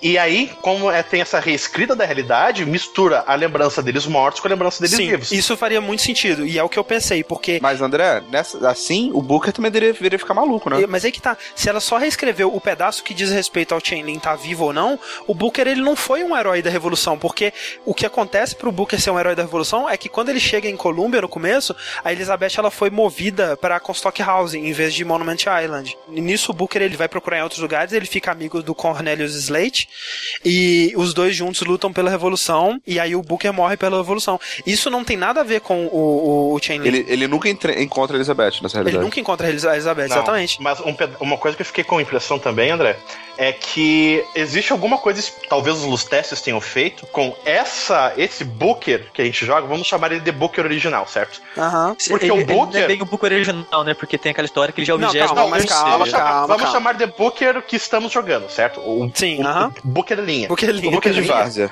ele, ele é diferente porque ele é imortal. Por os? Lutesses não permitem, ou ele tem alguma coisa que os Lutesses fizeram nele, ou os Lutesses mesmo não permitem que ele morra. Essa é a sua interpretação de quando você morre e aparece no escritório? Porque o que acontece? Quando tu morre, ou ele, se a Elizabeth tá contigo, ela te ressuscita, a maioria das vezes, Sim. ou algumas vezes, sempre que tu não tá com ela, ele reaparece no escritório, abre uma porta e tá lá. É a mesma situação que acontece com os Lutesses, porque ah, nos Voxfones tu também ouve que o Comstock queria matar os Lutesses e o, o cara da indústria. Esqueci o nome do, Fink, do sujeito. Fink. O Fink. E o Fink sabotou o aparelho que eles estavam utilizando Aham. e eles morreram. Entre É. aspas, eles tinham corpos, mas na verdade eles foram pro espaço de Mas, mas, é, probabilidades. mas é por causa do seguinte, Ogro. Eu, eu e o André, a gente teve a mesma interpretação dessa cena da morte do Booker. Essa cena da morte dele, que ele reaparece no escritório dele e ele abrindo a porta, é porque, na verdade, o Booker que você tava jogando realmente morreu e você tá vendo aquela cena porque os Lutesses estão buscando outro Booker. Outro Booker de outro O universo. espaço, sim. de espaço de possibilidades tá tirando o Booker, exato. Mas essa é a mesma imortalidade que os Lutesses têm. Eles Não, não, estão não, fora. não, não, não, não, Ogro. É que o jogo, ele te coloca na parte onde o outro Booker morreu. Mas na verdade, é que o jogo te poupa de jogar o jogo É, inteiro, a entendeu? teoria é o seguinte: os Lutesses eles estão tentando fazer com que o Booker ele chegue e, e resgate a Elizabeth e faça e destrua o sifão pra ela ver a Matrix ah, centenas de vezes, né? E todas as vezes o Booker ele foi e morreu. E os, os Lutesses eles estão tentando mexer com as variáveis, descobrir quais são as variáveis e quais são as constantes pra tentar ajudar ele nesse processo. E, e toda vez que você vai pra aquela sala, pro escritório, você pode ver que ou é quando você morreu no combate sem Elizabeth, ou é numa cena da história que o Booker poderia ter morrido. É quando ele cai na água daquela perseguição do Songbird, ele acorda no coisa. Quando ele É arremessado pela janela. era arremessado pela janela pelo Songbird, ele acorda na sala. Quando o Songbird derruba o dirigível dele, né? Toda hora o Songbird.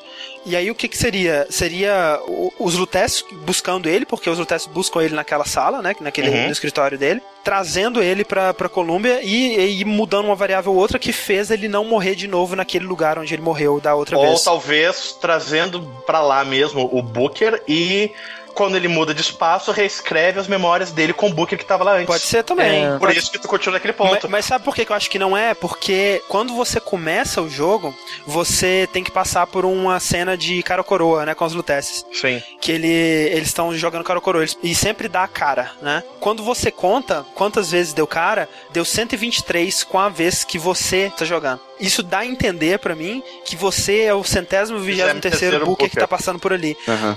Isso é interessante mais ainda porque quando você vai ativar o farol pra subir no foguete, você digita 122. O que levaria a querer dizer que o centésimo vigésimo segundo Booker, ele morreu no batismo. Porque quando você é batizado, você acorda também no escritório, e aí quando você levanta ali já seria o centésimo vigésimo terceiro. Mas assim, André, me explica outra coisa então. Ah, Se isso tudo, digamos assim, é um grande scheme, né, dos Lutece lá pra tentar encontrar a variável certa, né? Onde o, o Booker ele Aham. vai e consegue salvar a Elizabeth, destruir o sifão. Por que, que eles têm que realmente eh, mexer nessas variáveis e simplesmente não olhar o resultado até achar o resultado que eles querem?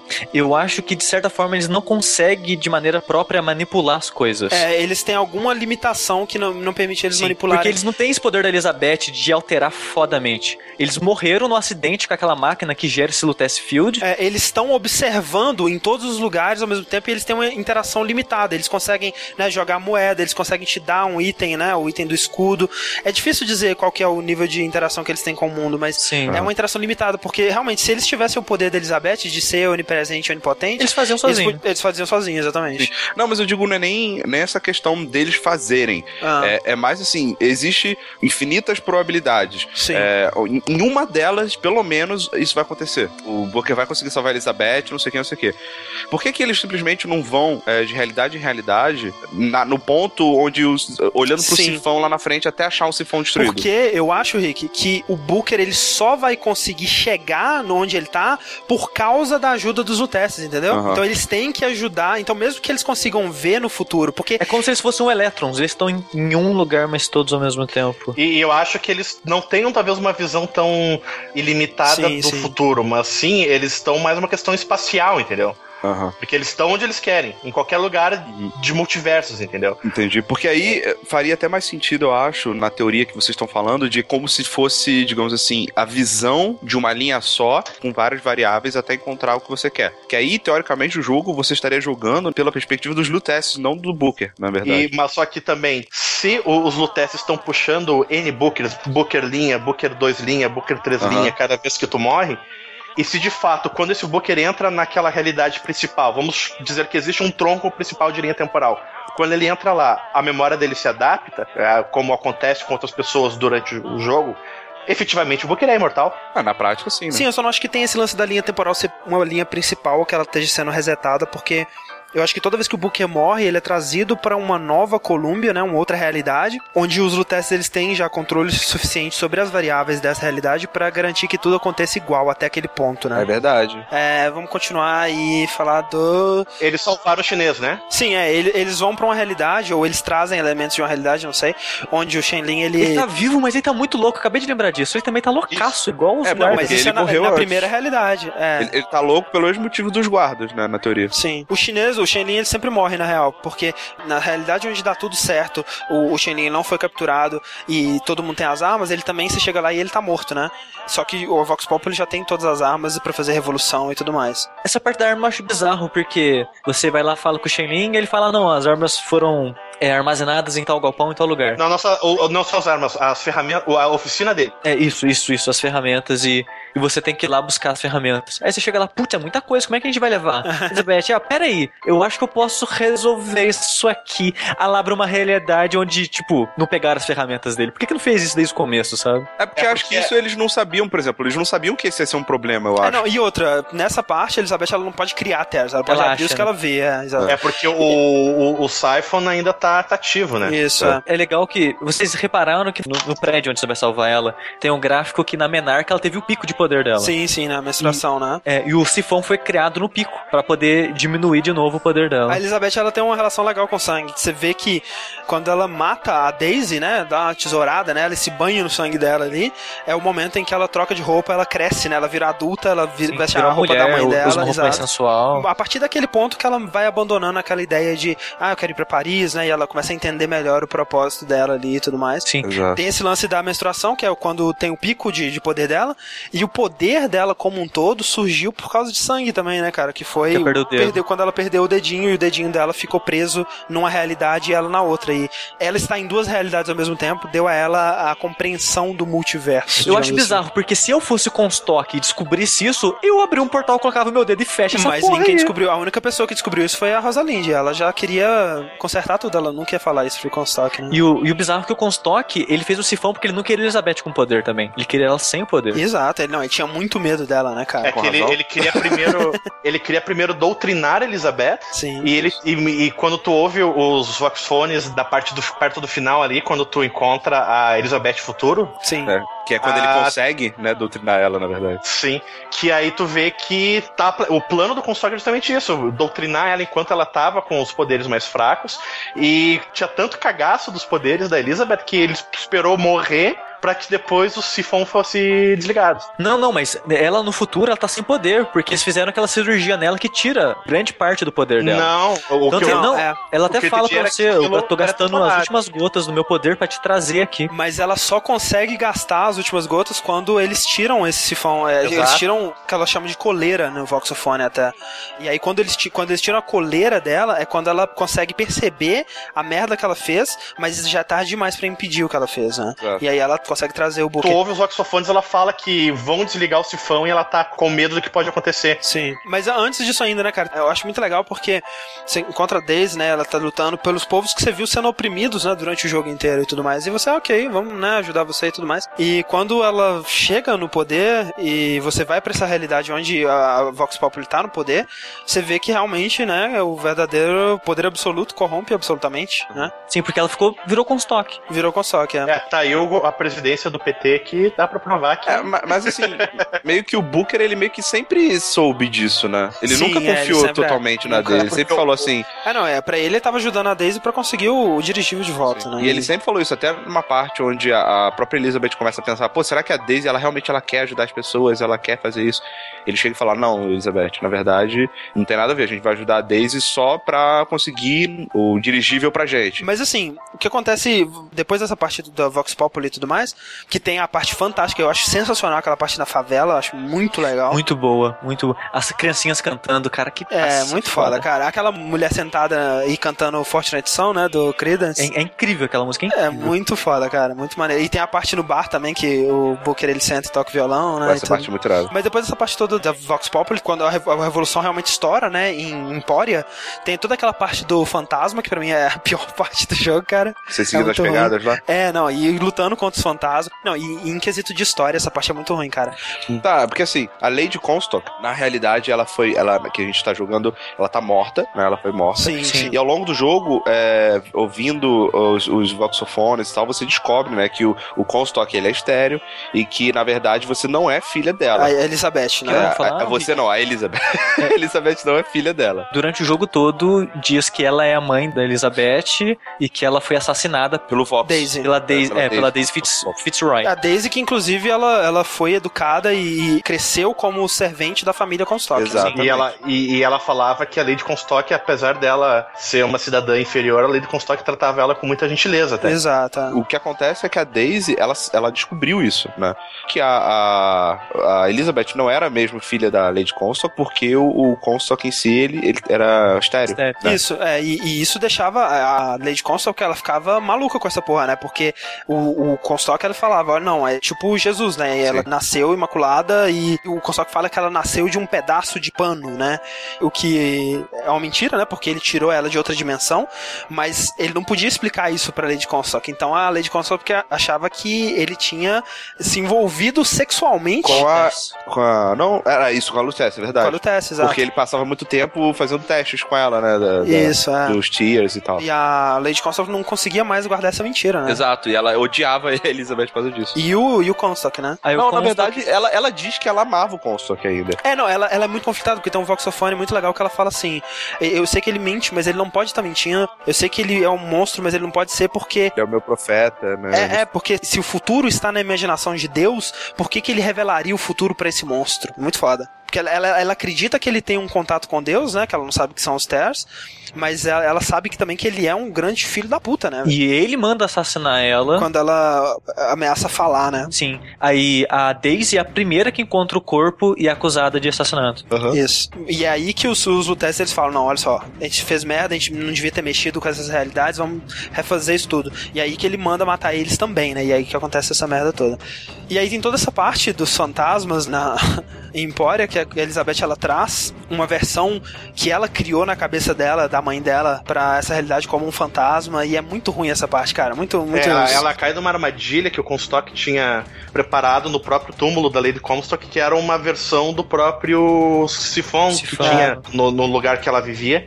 E ele acaba sugando o, o, o poder do Tier da Elizabeth e enfia tudo no corpo da Lady Comstock que ela vira uma banshee. Exato. E, e é muito ruim, né, cara? Porque é uma parte que ela é importante pro jogo porque ela tem que passar essa história da Lady Comstock, como que a Elizabeth vai superar isso tudo que aconteceu com a mãe dela, ou que ela acha que é a mãe dela e tudo mais, mas é uma parte que é muito mal, muito mal escrita, cara. Eu acho muito mal executada, Sim, sabe? parece que foi feito às pressas, não sei. É, mas depois dessa parte, tem a parte onde finalmente a Elizabeth é capturada, né? E, e acontece esse que a gente falou da Elizabeth do futuro, né? Que, Que e é bizarro porque Elizabeth do futuro só existe porque ela me levou pro futuro. Cria esse loop. Porque vo- você tava indo salvar ela, mas só que você não salvou. E ela virou o que ela é. Mas você só não salvou porque Elizabeth do futuro te levou pro futuro. Não, ma- mas olha só, Não, Sushi, não, ela, não, ela é. te levou pro futuro porque nesse momento ela te diz que todas as vezes que tu tentou me salvar, o Songbird sempre te impediu. isso. Ah. E no futuro, quando ela tá com plenos poderes, ela entende isso. Entende por que, que o Booker nunca chegou lá. Então ela vai no cerne do problema, no ponto que ela podia mais ajudar e puxou o Booker de lá. É, e outra coisa, ela, o Booker, quando ele é transportado, ele, a gente fala que ele foi transportado pro futuro porque é o jeito mais fácil de explicar,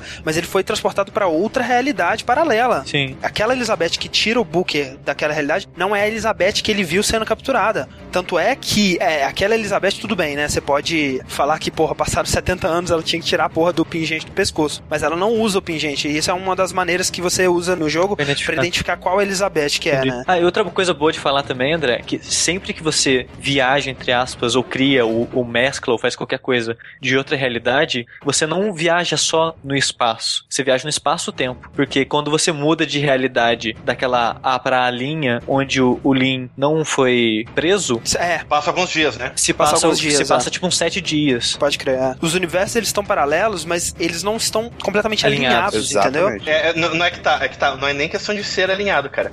Que nem os próprios testes falam. Tu tem que parar de pensar em tempo como rio e pensar como um oceano. É, é muito difícil fazer isso, né, cara? É, é útil porque mesmo nesse tempo presente aqui, a, a uma distância hum, de uma magnitude absurda de onde está o nosso planeta, outro lado da galáxia, é um tempo diferente. É uma parada maluca o que o espaço influencia em tempo também. A variável que você precisa ser incluída na sua linha temporal lá pra você conseguir derrotar o Songbird é aquela, aquele pedaço de informação, é aquela outra Elizabeth tendo todo aquele desfecho de dominar o mundo, de ser disciplinado pelo Comstock, de ser tarde demais, ter destruído o Nova York inteiro, não sei o que, conseguiu. Isso, ela, ela te entrega, você encontra ela ali, você vê, né, aquela cena foda da, de Nova York É em genial. 1984. 83 ou 84? Eu sempre fico em dúvida. Porque modelo de carro geralmente é um ano antes. Então a placa de carro de 84 É, pode ser dizem que é- 83. eu, eu acho. não. Eu acho que é 84.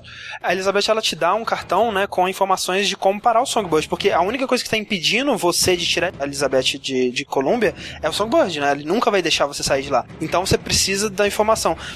Um cartão com algumas cifras, né, falando que você pode controlar o Songbird e uma gaiola desenhada, né? E a Elizabeth fica um tempo tentando entender o que que essa gaiola significa, até descobrir que é Cage, né?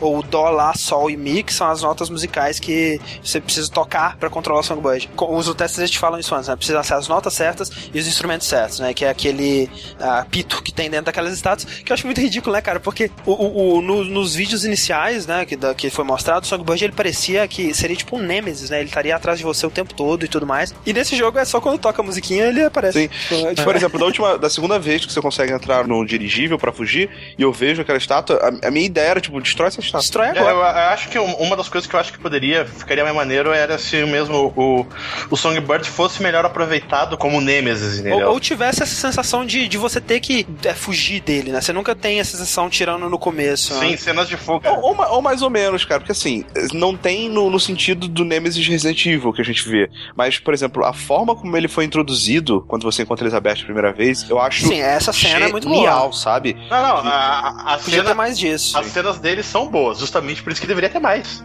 Eu concordo. Você volta, né? Você salva a Elizabeth daquela tortura horrível. Muito, muito tensa aquela cena. Quando ela tira o plug das cordas. É. Eu matei todos os médicos que encontrei. Com Eu também, certeza, com lógico. certeza. Shotgun na face. Eu, eu tava. Nessa hora, o jogo ele conseguiu me fazer me preocupar com a Elizabeth muito, sabe? Eu tava muito. Caralho, eu tenho que salvar ela, caralho, que merda, não sei o quê. Aí quando eu cheguei lá, eu tava muito puto, cara. O médico, não, não, não sei. Não quero saber.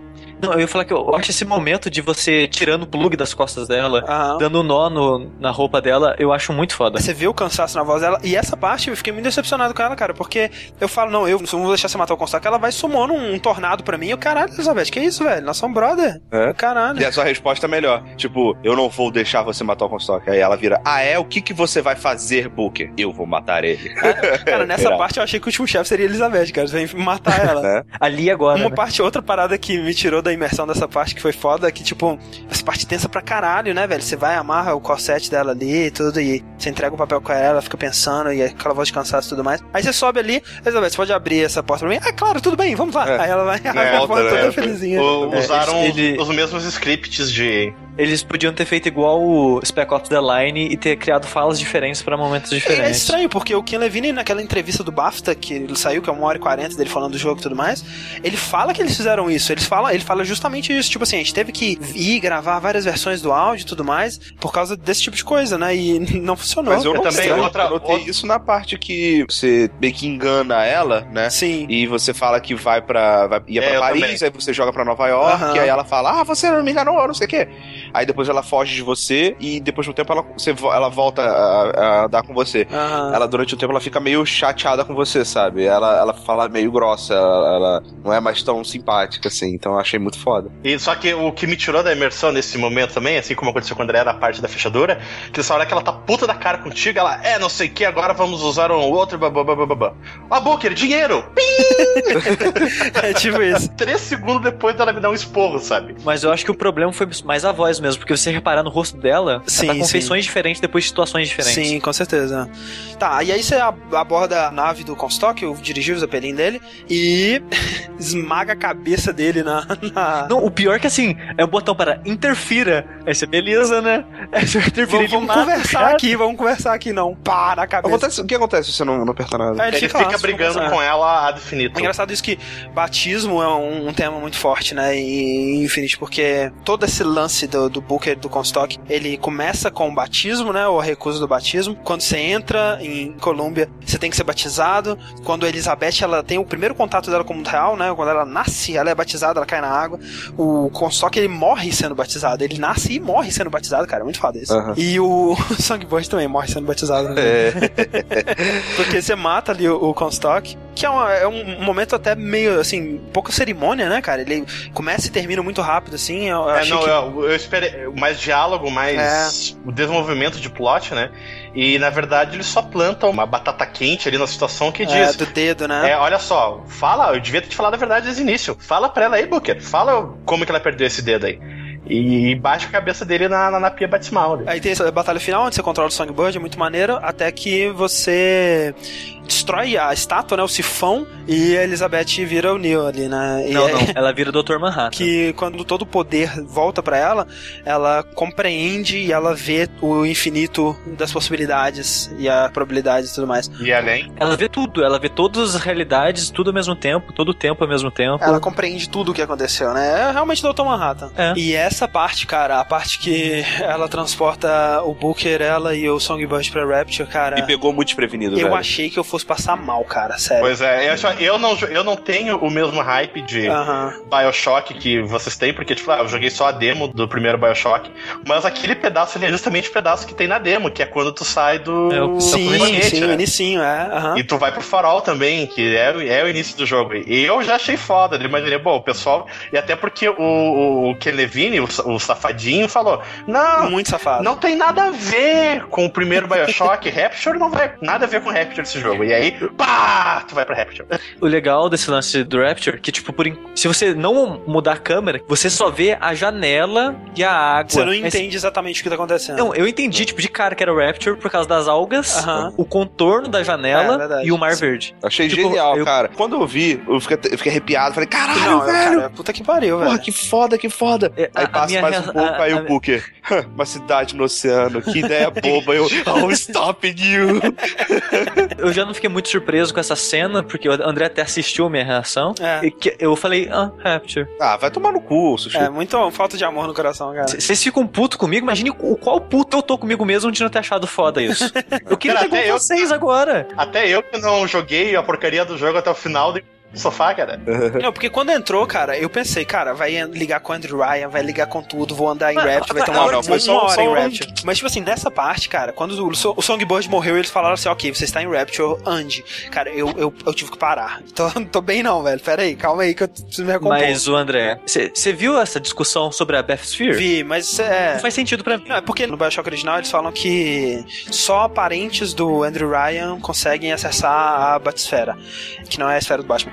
No caso, né, como o Jack, o protagonista do Bioshock 1, você vai descobrir que ele é o filho do Andrew Ryan e tudo mais, faz sentido, né? Ele conseguiu acessar a Batisfera. Então o pessoal tá falando que o Booker the Witch, ou ele é o Andrew Ryan, ou ele é um parente, ou ele é o Andrew Ryan em outra realidade, ou alguma coisa assim. Ou simplesmente a Elizabeth consegue agora ir pra qualquer parada que ela É, quiser. pode ser várias coisas. Pode ser, eles estão não exatamente naquela realidade de Rapture, eles estão numa realidade onde a Batisfera não precisa dessa porra. Ou simplesmente tem um, um, um audiolog no Bioshock original que fala que o sistema de segurança da Batisfera não tá E, funcionando. mas acabou. outra- coisa que eu ia te falar, ao, ao mesmo tempo que eu, eu não achei tão foda essa cena, e parte dela que eu não achei tão foda porque falaram do final assim, não, que o final é foda, que o final vai explodir sua cabeça, você nem imagina que vai ser no final. De tanto eu ver isso, eu imaginei que seria Rapture o final. Aí eu não fiquei tão surpreso por causa disso, mas eu, eu achei que foi muito mais que um fanservice aquele momento. Um É, dos na melhores verdade- momentos do final pra mim é mostrar Rapture, porque ela, ela te leva pra lá não só pra derrotar o Songbird, porque ela podia fazer qualquer coisa pra derrotar ele. Ela podia mandar ele pra lua, podia fazer o que quiser com ele, mas ela fez você ir pra lá pra te mostrar um ponto. Pra te zoar.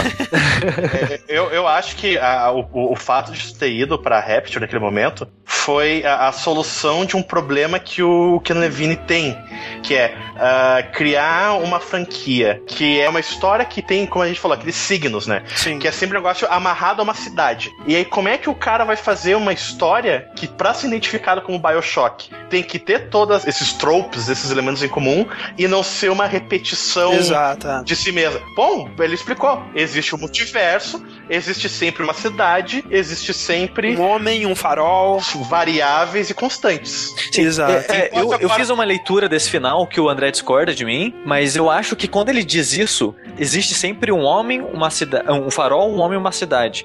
Eu acho que ele não quis dizer só sobre a franquia Choque. Eu acho que de certa forma isso de haver sempre um lugar, um homem e algo que, que faça esse homem chegar a esse lugar é, é como se fosse a história universal de tudo, sabe? Como se fosse a história do herói. Mas Que é, mas é muito vago, cara. Eu acho que ele tá falando especificamente dessas coisas, dessas cidades, como o Rapture, como o Columbia. Porque se eu for parar pra pensar, sei lá, Mass Effect, não teve um homem Shepard. pra criar. Não, não, mas ele não é responsável pela Citadel. Não, mas, mas ele é o homem. Sim, mas aí que tá. Tipo assim, o que a Elizabeth fala, tem sempre um homem e uma cidade. Qual é a relação entre esse homem e a cidade no- nos dois exemplos que ela tá usando? Esse homem criou essa cidade e usou um farol para trazer as pessoas e atrair elas pra essa cidade. Essa é a relação que ela tá fazendo. Ela não tá falando de Sempre- qualquer homem em qualquer cidade. Sim, sempre tem qualquer homem em qualquer cidade também, mas acho que não é disso que ela tá Mas, falando. mas isso, isso é a questão que tu vai ter dentro dessa franquia. Agora está dentro do plot, não é só uma Sim. desculpa furada, uma forçação de barra, para que tu tenha uma cidade distópica, uma figura carismática que atrai pessoas Um pra Walt ela. Disney. Walt- Exato. É, mas ao mesmo tempo que ela explica a- o universo de Bioshock, nunca mais pode existir nenhum Bioshock, né? Ou pode, cara, a gente não sabe. Não, mas como que vão fazer uma história de Bioshock agora? Cara, sabe? eles podem fazer uma completamente diferente, que não tenha nada do que teve nesse. E, Tipo assim,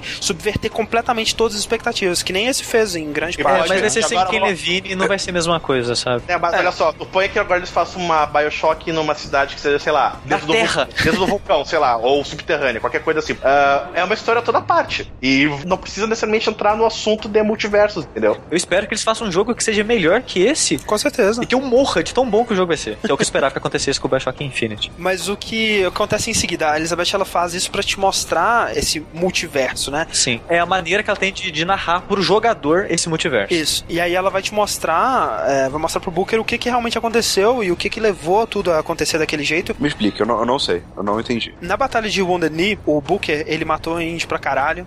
O Comstock fala no Voxophone que ele matou porque o pessoal duvidava da pureza da raça dele Porque e ele achava- foi lá e matou. Achava que ele era mestiço. Exato. é. E aí ele matou os índios pra provar que ele era puro e tudo mais, pra ter o respeito. E depois da batalha, né, é, é, o Booker ele fica com muito remorso, com muito peso na consciência e tudo mais. E logo depois da batalha, eles tiveram uma missa com todos os soldados e eles foram batizados. É, pra serem é, perdoados. Num infinito número de realidades, o Booker ele rejeitou esse, esse batismo. Porque ele achava que não, um mergulhinho nessa água não vai resolver porra nenhuma, né, cara? Eu tenho que viver com meus erros e tudo mais.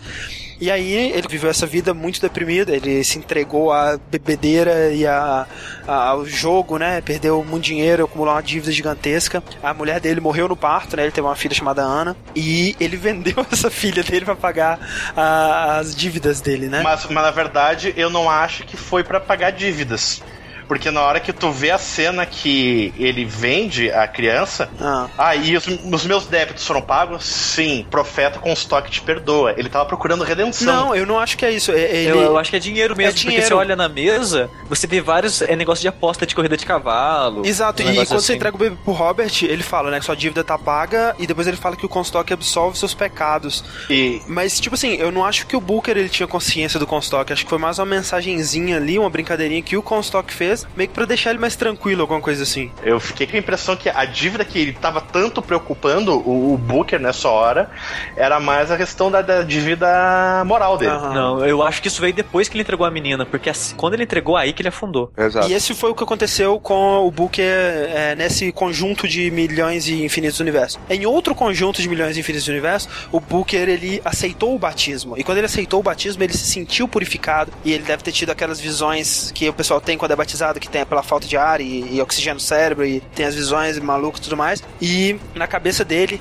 ele viu Columbia, né, a personificação dos Estados Unidos como um anjo. E ele começou a criar essa religião na cabeça dele que justamente absolvia, não, não só falava que o que ele tinha feito não era pecado, como era o trabalho de Deus, cara. Ele estava purificando a raça, ele estava limpando os povos inferiores e trazendo a superioridade do homem branco ame- norte-americano, que é a raça superior e que vai ascender aos céus e essa porra toda. Então ele usou essa justificativa religiosa pra se absolver e não só se absolver, né, cara, Pra encontrar um sentido na vida dele. Seguir Na raiva. verdade, ele ele pegou aquilo que ele fez na, em Undani e cresceu de modo exponencial, né, cara? Isso, quis, exato. quis E partir olha- uma cruzada através do mundo. E olha aí o foreshadowing de novo. Se lembra da parte do Half Heroes que o- a bronca do general que tava lá lutando contra o Booker era É. esse filho da puta desse Comstock nem tava lá, como ele vai dizer que ele é herói? Ele fica falando que ele tava E, lá, na- né? e tu É, acha exato. que ok, porque tu vê status do Comstock lutando contra índios, na verdade era verdade, porque ele teve lá, só que o cara não reconheceu porque ele não tava lá como padre. Comstock, tava lá como Booker DeWitt. Exato, essa é a grande revelação, né? Que o Comstock ele é o Booker the Witch depois do, do batismo. Aham. É como, Ele renasce com um novo nome. é como se existe- dentro desse espaço de probabilidades tivesse uma bifurcação. Assim como Isso. tem uma bifurcação que tem um, um gêmeo mulher e um gêmeo homem, Isso, também exato. existe dentro dessas possibilidades num universo que o Booker DeWitt não se batizou e o outro que ele virou o Padre Comstock. Isso. E aí, como o Comstock ele tinha necessidade de manter a raça dele, a linhagem dele pura, né? Que é o que ele, que ele mais acreditava era isso. E ele viu que ele tava estéreo e que ele precisava de uma herdeira, porque ele ia morrer de câncer, a porra toda. Ele foi e mandou os Utesses buscarem numa realidade onde ele tinha uma filha, buscar a filha dele pra ele, né? E aí foi assim que a Ana ou Elizabeth, ela. É, ele foi na realidade de onde veio o Robert, porque lá não existiu o Father Comstock, não existiu Columbia. O, o Booker não era estéreo e não era velho e nem tinha câncer ali. Então ele teve uma Exato. Quando eles transportaram a a Elizabeth, a, a Ana Elizabeth pra Colômbia, né, pelo portal, o dedinho dela foi cortado e essa porra toda. E a única maneira de corrigir isso, impedir que tudo isso aconteça, é impedindo que o Booker, The Witch, no dia do batismo, ele aceite o, o batismo ou que ele seja sequer é, é, é, apresentado essa escolha. E é legal porque qu- o diálogo que tu tem com Elizabeth antes de tu ter essa revelação, o, o- o Booker fala, mas nós já matamos o Comstock, o problema acabou. Ele não acabou porque Sim. num paralelo de possibilidades sempre vai existir um Comstock. Enquanto ele estiver vivo nesse multiverso, o problema não vai estar resolvido de fato. E aí o Booker fala, então, se a solução tem que ser essa, eu vou chaciná-lo no berço. E é realmente o, o que acontece. O, o berço de onde ele saiu nasceu não é o bebê. O bebê Comstock. Booker, né? Exato. Não é o bebê Booker, vai ser realmente no, no batismo que o Comstock nasceu. É, e o que é interessante você pensar é que assim, o, o, o Booker, quando ele tá indo no batismo, ele é um tronco. Quando ele é apresentado a essas duas escolhas, esse tronco ele se bifurca em galhos, que se bifurcam em outros galhos, em outros galhos, em outros galhos, em milhares de galhos, infinitos galhos que vão se bifurcando até o infinito. Se você cortar o tronco, não existe mais galhos. Mas isso, André, essa explicação funciona para a versão que escolhas geram novos universos. Sim, sim. O jogo, eu não lembro do jogo explicar como funciona origens e, e coisas de universos. Ele, não, mas ele, ele dele. se baseia nesse lance do multiverso, que é justamente isso, né? Que é esse o conceito. Questão de possibilidades. Olha só, por exemplo, nesse momento eu tô com um biscoitinho de chocolate aqui na minha mão. Eu posso comê-lo ou posso jogar ele no lixo e não comer. Isso. Ou o você fato- pode passar na bunda, esfregar Isso, no olho. um É, bilhão de infinitas possibilidades. Eu é. posso fazer qualquer coisa que eu dentro do meu alcance com esse biscoitinho aqui. É, e todas essas possibilidades vão acontecer. Estão acontecendo. Tá acontecendo ao Já mesmo tempo. aconteceram. É, já aconteceram. Mas aí, ó, vocês acabaram de me ajudar a explicar o que eu quero falar. Eu tenho dois problemas com esse final. Aham. Um é, por que matou o Booker jogador e não o Booker que É, estava vivo naquele é lugar? Por isso, é por isso que eu tô te dizendo da minha teoria de que o Booker é imortal. Que ele está fora do espaço. Não, não explica Então, isso pra mim. isso pra mim explica pelo seguinte, Sushi. Todas as vezes que o Booker foi revivido quando tu morre É que, durante é que pra mim, eu não acredito que ele foi revivido. Eu acredito que são outros Ok, Bookers que morreu ok. e trouxe outro. talvez por isso tu não consiga explicar o final. O que eu acho. Mas pra se, mim, você, assim- mas se você usar essa explicação sua, acaba com aquela teoria do 123. Sim, ok. Mas é, o ogro não necessariamente acredita nessa teoria. Sim. É, não- o, que, o que eu acredito ali. Tu tá com o Booker deslocado no espaço-tempo. Assim como Elizabeth tá. Naquele momento aparecem N Elizabeths. Inclusive a Elizabeth do, do demo, que ela tinha é. cabelo e a roupinha diferente. Achei muito engraçado essa parte. Eu E- descobri a Elizabeth de roupa preta. É a Elizabeth daqueles filmes que, que você assiste quando você vai salvar ela. Tem um filme preto e branco. Ah, tá. Ela aparece com aquela roupa durante Entendi. os filmes. Ah, legal. Entendi. Nesse momento, tu tá matando um Booker deslocado no espaço-tempo ali, é como se fosse algum, não uma coisa simbólica, mas tu, aquele espaço ali não é o mesmo lugar do batismo que aconteceu, entendeu? Tu tá à parte, tu tá dentro do multiverso. É, efetivamente, é uma maneira de tu ilustrar pro jogador, de uma maneira que tu consiga entender que tu tá matando o ramo da árvore que virou Comstock. Aí tu reseta toda a linha temporal do jogo. Porque a Elizabeth começam a desaparecer, fica só a última Elizabeth ali, mas na cena Não, não, ela, não- pós-crédito, ela, fica ou não fica? ela fica. É, é, sai, é, fica aberta a interpretação, tipo o peão do Inception. porque é. a câmera sai antes que tu possa ver o Porque final. eu acho que se continua existindo Elizabeth, continua existindo Comstock. Exato, mas eu acho que ela resetou ali porque na cena pós-créditos, o Booker se levanta no escritório dele. Sim. No calendário tu vê a data. É a data que a Elizabeth foi levada e ele ouve um, um barulho no berço. E quando ele vai abrir, também fica em aberto se a Isso. Elizabeth tá lá ou não. Mas é, dá a entender que, que ela tá. Tudo, que, tudo isso que vocês falaram não me fazem acreditar que isso tá certo. Porque pra mim não faz sentido ela matar o jogador. Porque falar, ah, não, o jogador ele simboliza o Booker naquela época. Não simboliza porque ele já tá mais velho, passou tempo, não é mais a mesma época, não sei o que lá. Tipo, É, por isso eu falei, eu, eu acho que ele tá à parte, cara. Por isso Eu- que eu, eu acho, acho que o se é você- imortal, não, mas por que que matar esse Booker deixa com. Não, não Porque- faz sentido, porque- cara. Porque ele tá na mesma situação dos Não, gêmeos. é- eu nem acho isso, cara. Eu acho que se você pudesse ver o Booker ali naquela cena final, ele provavelmente estaria com a imagem do Booker de Mundeni. Porque toda essa cena que tá acontecendo é um jeito da Elizabeth jogo, mostrar pra É, gente. é que não adianta tu fazer uma solução pra uma linha temporal estilo De Volta pro Futuro. No De Volta pro Futuro, eles vivem numa única linha temporal que tu pode alterar a teu bel prazer, mas não- as possibilidades não continuam existindo. Por isso que eu acho que, na Sim, verdade, mas a isso, isso Elizabeth- que você tá explicando, Ogro, não explica a minha dúvida. Então, ela tá consertando a linha temporal, cara. Ela não foi pro lugar, ela não foi pra Ondeni, porque ela é onipotente nisso. É. E a representação desse concerto é afogar o Booker jogador. Sim, e tanto é uma representação que não tem os outros soldados em volta. Sim. Você só tá o pastor lá, né? É, não é, ela não viajou pra aquele momento. As outras Anas Elizabeths que aparecem ali contigo não estão cada uma com o seu Booker, entendeu? No multiverso, não estão ocorrendo diversas Anas afogando diversos Bookers para que diversos Complex. Tudo convergiu para aquilo ali. Assim como os, os faróis são uma representação, sabe? Não, é, não tem realmente um lugar com um bilhão Não, de sim, faróis. eu sei, ok. Eles até acho que fazem uma, uma brincadeira com o farol. É o ponto focal de, de todas essas decisões. É que Essa, é essa última cena que ela mata o Booker é porque é o seguinte, eu tinha pensado o seguinte, já que cada decisão, cada coisa que você faz, você pensa, você gera origem de novos universos e tudo mais, ela voltou pro universo que ele foi batizado, que gerou esses ramos. E ela volta lá, elimina o Booker que viraria o Comstock e acaba. Ela deixa de existir e a cena pós-crédito faz sentido, porque já que Comstock nunca existiu, a filha do Booker tá lá bonita e tranquila e ele cheio Sim, de dívida. Mas aí tem esse problema, porque ficou muito metafórica essa última cena pra explicar isso, entendeu? Mas é pra gerar discussão, Sushi. Pra isso que existe E a. eu, eu acho que ficou muito. é, foi uma decisão muito mais visual do que fazer sentido, sabe? Isso que vocês explicaram de ser simbólico, isso é, simbolizar que tá matando e não sei o que lá, não sei o que lá, faz parecer que ela apagou a existência de qualquer Booker The Witch da existência, sabe? Não, dos Não, Comstocks. É, ela apagou todos os bookers que poderiam ter tomado a decisão de virar o O Comstock. Booker teve que se deixar Mas matar todos os Bookers ele- tiveram que tomar a decisão ali. Uns foram Não, batizados, não. outros não. Não, é que tá. Lembra que a gente tá falando de possibilidade. É um negócio meio quântico, é complicado, velho. É, é isso que eu tô falando, possibilidade. possibilidades. Ela, ela apagou os Bookers, tá falando que das possibilidades que virou Comstock. Isso. E sobrou só os Bookers das possibilidades que não viraram Comstock. É, exato. Isso aí. Pra mim não é, É- é tão que fica- estranho. é é que pra pra mim é fica estranho específico entender. demais. E tem sabe? outra coisa também, Sushi. Tem o, o fato de que o, a própria é, Lutece, ela fala do lance do universo corrigir os próprios erros, né? É, ela fala que o universo ele não gosta de misturar as coisas e... Sim, sim, é. Misturar as, as ervilhas com não sei o que lá. Tanto que o, o próprio Booker, quando entra no universo de Columbia, ele começa a fabricar essas lembranças. Isso, é. O universo ele tá sempre tentando se corrigir, né? Não, mas isso que eu não tenho problema com essas partes. Não, tudo bem.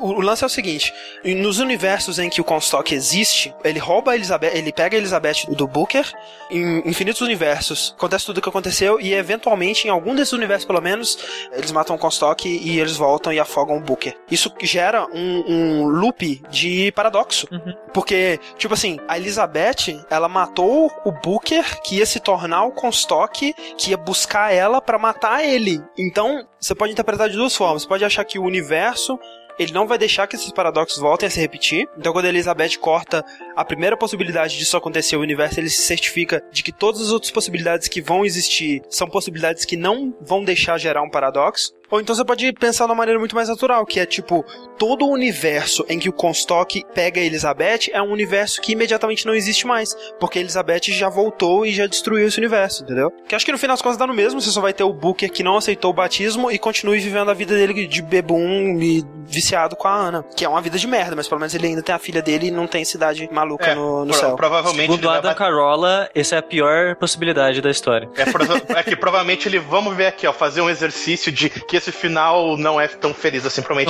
Não, ele tá. vai continuar Eu- bêbado, vai bater na Sim. filha, ela vai fugir de casa, Não vai tornar uma stripper. Eu nem tenho problema com isso. É, tá, eu vou acreditar Aham. que então ela realmente é a entidade que consegue alterar absolutamente toda e qualquer realidade. Ela é o Dr. Manhattan. Só que o Dr. Manhattan ele não viaja no tempo, ele só enxerga os tempos.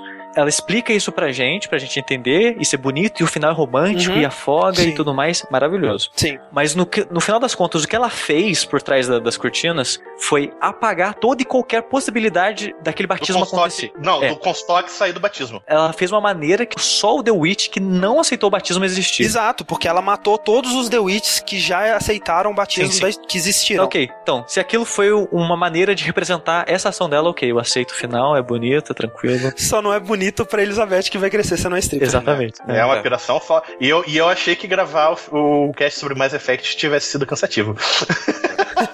Essa, esse pedaço era o único ponto. E, e o mural? O mural também eu não consegui achar uma explicação muito boa pra ele, O não. mural, né? É. O, o mural lá com a, a previsão do Comstock. Porque eu discordo do ogro disso dela sobrepor o Booker imortal nas coisas. É, eu especialmente quando você me lembrou que muda a data, né? Quando vai de uma realidade pra outra. Então não faria muito sentido sobrepor mesmo. Eu acredito mais nessa história que são vários Bookers e a gente só enxerga a visão do Booker que conseguiu. E por que que o Booker que conseguiu... eu- eu- Até eu acho, beleza, eu concordo bastante com isso. Mas por que que o Booker que conseguiu entra no escritório, abre a porta e sai de novo? É, é porque a gente vê a morte do que não conseguiu e o jogo já É, é. é mais uma representação, sabe? É colocando assim, olha aqui, aqui que tudo começou e a gente vai cortar até o ponto que você tava antes, vai. É que, é que para mim, o que acho que corrobora isso é o fato de que isso aconteceu com os Luteces em certo ponto, entendeu? Tu tem, tinha cadáveres dos Luteces, tanto que tem uma hora que eles estão cavando Sim, a Não, não, não tem cadáver, tem, tem túmulo. é, Tem túmulo, é, mas- vazio, Mas, exato. mas no Voxphone do. Sim, o, o, o do- coveiro, o, do- fotógrafo, é, exato. Ele falou que, ah, eu vi os notéis, não, mas a gente, eles estão mortos, a gente enterrou eles. Sim, sim. Eu, eu concordo, Sushi. A minha a única dúvida que é esse lance de o que acontece realmente quando vai de uma realidade pra outra é a única coisa que eu não consigo realmente explicar em nenhuma das explicações que eu consegui encontrar. Ela satisfaz completamente todas as, as situações, mas. O que, que você achou, o que, que você achou do final, Rick? Você tá muito calado. É, eu tô, na verdade eu tô pensando no que vocês estão falando aqui. Eu achei assim, eu gostei do final, eu achei ele interessante. Eu não, quando eu vi, pra mim, não só o Booker que vira com o Stock tinha morrido, Uhum. entendeu? Na minha opinião, quando eu vi a primeira vez, eu achei que todos tinham morrido. Entendi. Inclusive os Bookers que negavam batismo e saíam lá como Booker. É, por- é porque também tem outra coisa. A gente tá considerando um conjunto infinito de Bookers que sequer lutaram em um Disney. Tem um Booker que tropeçou na infância e não pôde entrar pro exército, sei lá, sabe? Tem. É questão de E- possibilidades. E, e as ju- possibilidades que importam pra gente, pra essa São essas. história, é justamente essas. Exato. É. Mas eu digo o seguinte, que é exatamente por essa questão das possibilidades que pra mim fica muito estranho ah, admitir, né, ou, ou entender que você acabar com uma parcela de todas as possibilidades, entendeu? É por isso que ela é o Neil. Exato. É, não, mas eu, eu acho que não é nem por isso, Rick. Eu acho que é esse lance do paradoxo. Porque com certeza existem algumas realidades que o Comstock ele existe, que ele criou Columbia, que ele tá sendo o racista filho da puta que ele é lá. Mas até aí tudo bem. O problema é quando esse Comstock ele mexe com o multiverso e a trazida da Elizabeth pro universo dele anula a existência do universo dele, entendeu? Aham. Porque eventualmente a Elizabeth vai chegar lá e apagar todos os Comstocks que já compraram a Elizabeth. Exato, exato. Mas aí fica, tipo, cria uma. Num mundo de, de possibilidades, você cria uma constante. Onde essa constante é toda vez que um, teoricamente, um Booker vai lá pra se tornar Comstock, ele morre pela mão dele. Exato, É, e, e exato. é por isso, e é isso que ela explica. Todo o multiverso é feito de variáveis e constantes. Exatamente, eu acho que eu tô, eu tô querendo levar a um extremo, porque assim, se é infinito, é infinito, entendeu? Não tem como você eliminar todas as possibilidades se ela é infinita. E eu, eu sou mais forte que você é infinito. Ah, eu sou infinito mais um, sabe? Não, Aham. não, não, não- não existe isso, não tem como. Não, mas é uma- a, a não ser que você seja o Neil, que nem Elizabeth é. É, pois é, ou não, Mas como cara. eu falei, se, é- se a decisão não existe, não existe as possibilidades. Não existindo as possibilidades, ela não tá no multiverso. Por exemplo, vamos supor, eu poderia pular da janela do apartamento que eu tô. E, sei lá, posso dizer que numa possibilidade de eu sair, bater os braços e sair voando que nem um passarinho. Não existe essa possibilidade. Não, essa Não vai olha, ter, olha não só, vai de acordo com a física quântica, essa possibilidade algum universo existe. isso funciona. Isso, exatamente. É, só que, por exemplo, se a, a janela nunca tiver existido, você não tem a escolha de pular por ela. Sim, se tu não tem escolha, tu não tem aquele multiverso. Exato. Mas aí que tá, entendeu? Pra mim, em algum multiverso, existe uma casa onde não tem essa janela. Mas o fato de ter essa possibilidade não vai anular todas as outras não, mas tem daí a tá no outro. Mas aí que tá, se essa janela for o que estiver causando o paradoxo do universo, ou se a existência dessa janela for o que impede essa janela de existir, como é o caso do Comstock que compra a Elizabeth, essa janela nunca vai existir, Sim, sim. efetivamente. Eu acho que assim, eu prefiro pensar não de uma forma definitiva, onde ela resolveu tudo, mas sim numa forma onde nós, como jogadores, estamos presenciando o início e o fim de uma, pelo menos uma da- dessas possibilidades, de uma da- dessas visões, finalizando matando esse, o- esse possível Booker que veio a existir. Você tá considerando uma realidade ou desfecho de uma dessas realidades, ou Aham. das realidades onde eles passam o jogo, Aham. mas o jogo considera múltiplas realidades. O fato de que ele mostra aquela cena no final dos créditos mostra que ele tá considerando outras realidades que não são tocadas no, no jogo. Sim, sim, ele considera, mas isso, que- é isso que eu tô dizendo. Eu não tô negando a existência de outras, eu tô falando que aquela realidade que a gente tá vivendo no jogo, justamente, ela não vai anular outras, entendeu? A gente simplesmente está presenciando uma onde tem esse arco. Mas aí, aí vem a minha teoria, Rick, que naquele momento que tu tá afogando o Booker, tu não tá na realidade. É, é, tirando esses. O final que eu demorei pra aceitar, eu acho que esse foi um. Não só jogo, mas é qualquer mídia de entretenimento que tratou esse múltiplo universo, história, é, Sim. viagem no tempo, o que seja, de menor maneira, sabe? A gente É, é, tá muito bem. é comparado com outras mídias, é com, com outras coisas. Compara com Donnie Darko, por exemplo. É tipo, tem muito menos furo, muito menos brecha do que costuma ter. Eu, apesar de não ter jogado, eu sei qual é o grande plot twist do Bioshock. Pra mim, essa, que- esse negócio do Decline ainda é um plot twist muito mais mindfucker e absurdo Sim. do que aconteceu com Infinite. Sim, sim, porque, porque é, é um metaplot que tu tá mexendo com o negócio dos Sim. jogadores sempre agem dessa maneira quando jogam videogame. Sim. E não questionam quando tu obedece tudo que os NPCs falam. Ah, é e genial, não é questionam genial. o fato de tu ser um personagem mudo. Sim. Mas o, E- o, o Ogro, isso de, de ser previsível, eu falei pro André, no comecinho do jogo, tipo uma hora, uma hora e meia de jogo. Se o The Witch for com estoque, eu vou ficar extremamente decepcionado com esse jogo. Dito feito o final, o que que era? Com estoque. É, é que nem. É Mas que é, nem é tô- muito óbvio, sabe? A gente tá tão acostumado Eu- com isso não- acontecer. Mas é, pois é, eu não achei nem um pouco óbvio. Eu achei, inclusive, que a revelação da história e, e o, o final de Bioshock Infinite. É- Ele é muito mais complexo que isso, sabe? Ele, e ele não Sim, pode sim. ser revelado numa frase só. Não, sim. E mais que isso, ele é construído ao longo do jogo inteiro. É um jogo inteiro que vai acontecendo um monte de coisas que É, não faz. Sim, Ele, É ele pegou uma sentido. coisa que é clichê e simples e- fez ficar interessante e Eu único. senti no final do Bioshock Infinite a mesma sensação que eu senti quando eu terminei o Clube da Luta. Que eu resolvi uma cifra e que agora eu vou assistir o filme de novo com essa cifra em mão e eu vou desvendar É, tudo. exato. Sim, cara. É, negócio, mesmo. talvez o- o Sushi tenha percebido isso, porque, afinal de contas, eu falei, o foreshadowing tá no É, jogo o tempo sim, inteiro. não, dá pra você descobrir fácil. Tem muitas pistas que. Não, que- o, eu, tipo, eu. André, o AD é Ana The Witch, eu Sim, fui falando sim. um monte de coisa assim, eu não errei tanta coisa assim que eu, É, que eu tava pois é. inserindo. Então, o foreshadowing tá lá. E eu acho que a, a rejogabilidade é a mesma questão de tu reassistir o Clube da Luta. Isso. Ou reassistir o Sexto Sentido. Isso. Tu, tu vai rever tudo aquilo e tu... Ah! Exato. Eu acho que é tão divertido você jogar pela segunda vez e é, ligar esses detalhes na história do que quando da primeira vez, sabe? Eu acho que é uma Com das, certeza. uma das primeiras vezes que a rejogabilidade no jogo tá ligada na história e não na jogabilidade. É, eu acho que o, o Infinite, ele fez um excelente trabalho de brincar Sim, com as suas sim. expectativas em relação ao outro Sim, Bioshock. muito bom. Até, até o fato de tu ter entrado parcialmente em Rapture, né? Todas essa- essas expectativas de boss battle, de ter plot twist no final, tudo isso, essas expectativas em relação ao nome Bioshock, ele brincou e deu um olé em você. Cara, então, até o momento do jogo do ano pra mim, é pra vocês também? Até esse momento é o jogo do ano e É, acho é o jogo do ano passado. ele. Se eu tivesse jogado Não, no ano passado, ele seria meu jogo do ano. Não sei, eu tenho que jogar o Tomb Raider ainda, mas pelo que eu avaliei, não sei se vai bater o, o Bioshock pra mim também. E vamos ver que surpresas vem aí, né? A gente Ah, ainda tem Last of Us. falou de Lara Croft, falou de Lara Croft. O, o Bioshock lida com a, a evolução de violência e assassinato da Elizabeth muito melhor Me- que Tomb Ah, Raider cara, faz com a Lara. Fim de Cara, podcast. melhor, mas nem tão melhor assim. Ok. Muito obrigado, Ogro, pela sua participação nesse nosso podcast gigante. Se o pessoal quiser ver os, os seus vídeos e as suas participações em, em outros podcasts, onde eles vão? phoenixdown.com.br. Quinta-feira, tirando essa semana que eu estava em São Paulo, mas quinta-feira tem Save State, sexta-feira tem gameplay de Legacy of Kain Soul River e eventualmente nos podcasts que a gente publica uma vez por semana pode ter eu ou não. É uma possibilidade, é uma possibilidade Do multiverso. do multiverso de eu estar ou não em um podcast. Em algum multiverso você sempre tá. Exato. Em algum multiverso, na verdade, eu faço dash com o ogro. E o André é o contrário. Droga. Então, valeu também, Rick Sushi, pelas suas participações, como sempre, aqui. Valeu, cara. Muito foda o jogo. Eu tô. Ai, gente, eu fico feliz, sabe? De, de gostar de videogame né, numa época que tem jogo. Quem desse. sabe alguém nos comentários possa responder as perguntas que ficaram aqui, as nossas dúvidas, alguma interpretação diferente. Por favor, comentem, mandem seus e-mails. É um jogo de discutir. Com Vamos- certeza. E se você ouviu, chegou até esse ponto e não jogou o jogo, você perdeu, cara. Se perdeu.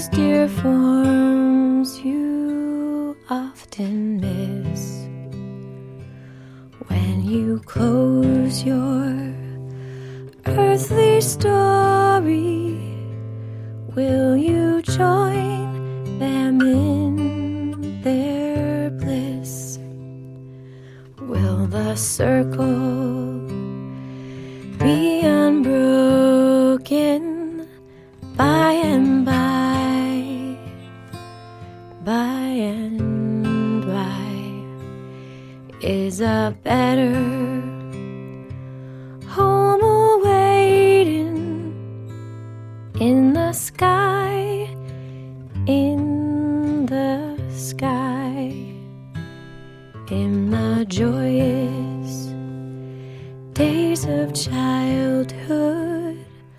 Oft they told of wondrous love pointed to the dying Savior. Now they dwell with him above. Will the circle be unbroken by and by? By and by is a better home awaiting in the sky, in the sky. You remember songs which you sang with childish voice. Do you love the hymns they taught you, or are songs of earth your choice? Will the circle be unbroken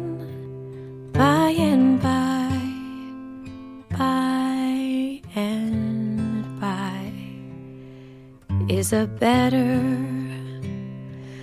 home awaiting in the sky, in the sky. You can picture happy gatherings round the fireside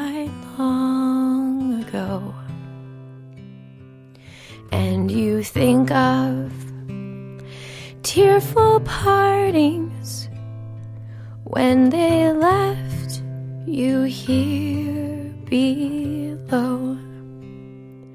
Will the circle be unbroken by and by? By and by is a better home awaiting in the sky, in the sky. One by one, there seats were emptied, and one by one they went away. Now the family is parted. Will it be complete one day? Will the circle be unbroken by and by? By and by is a better home awaiting in the sky, in the sky.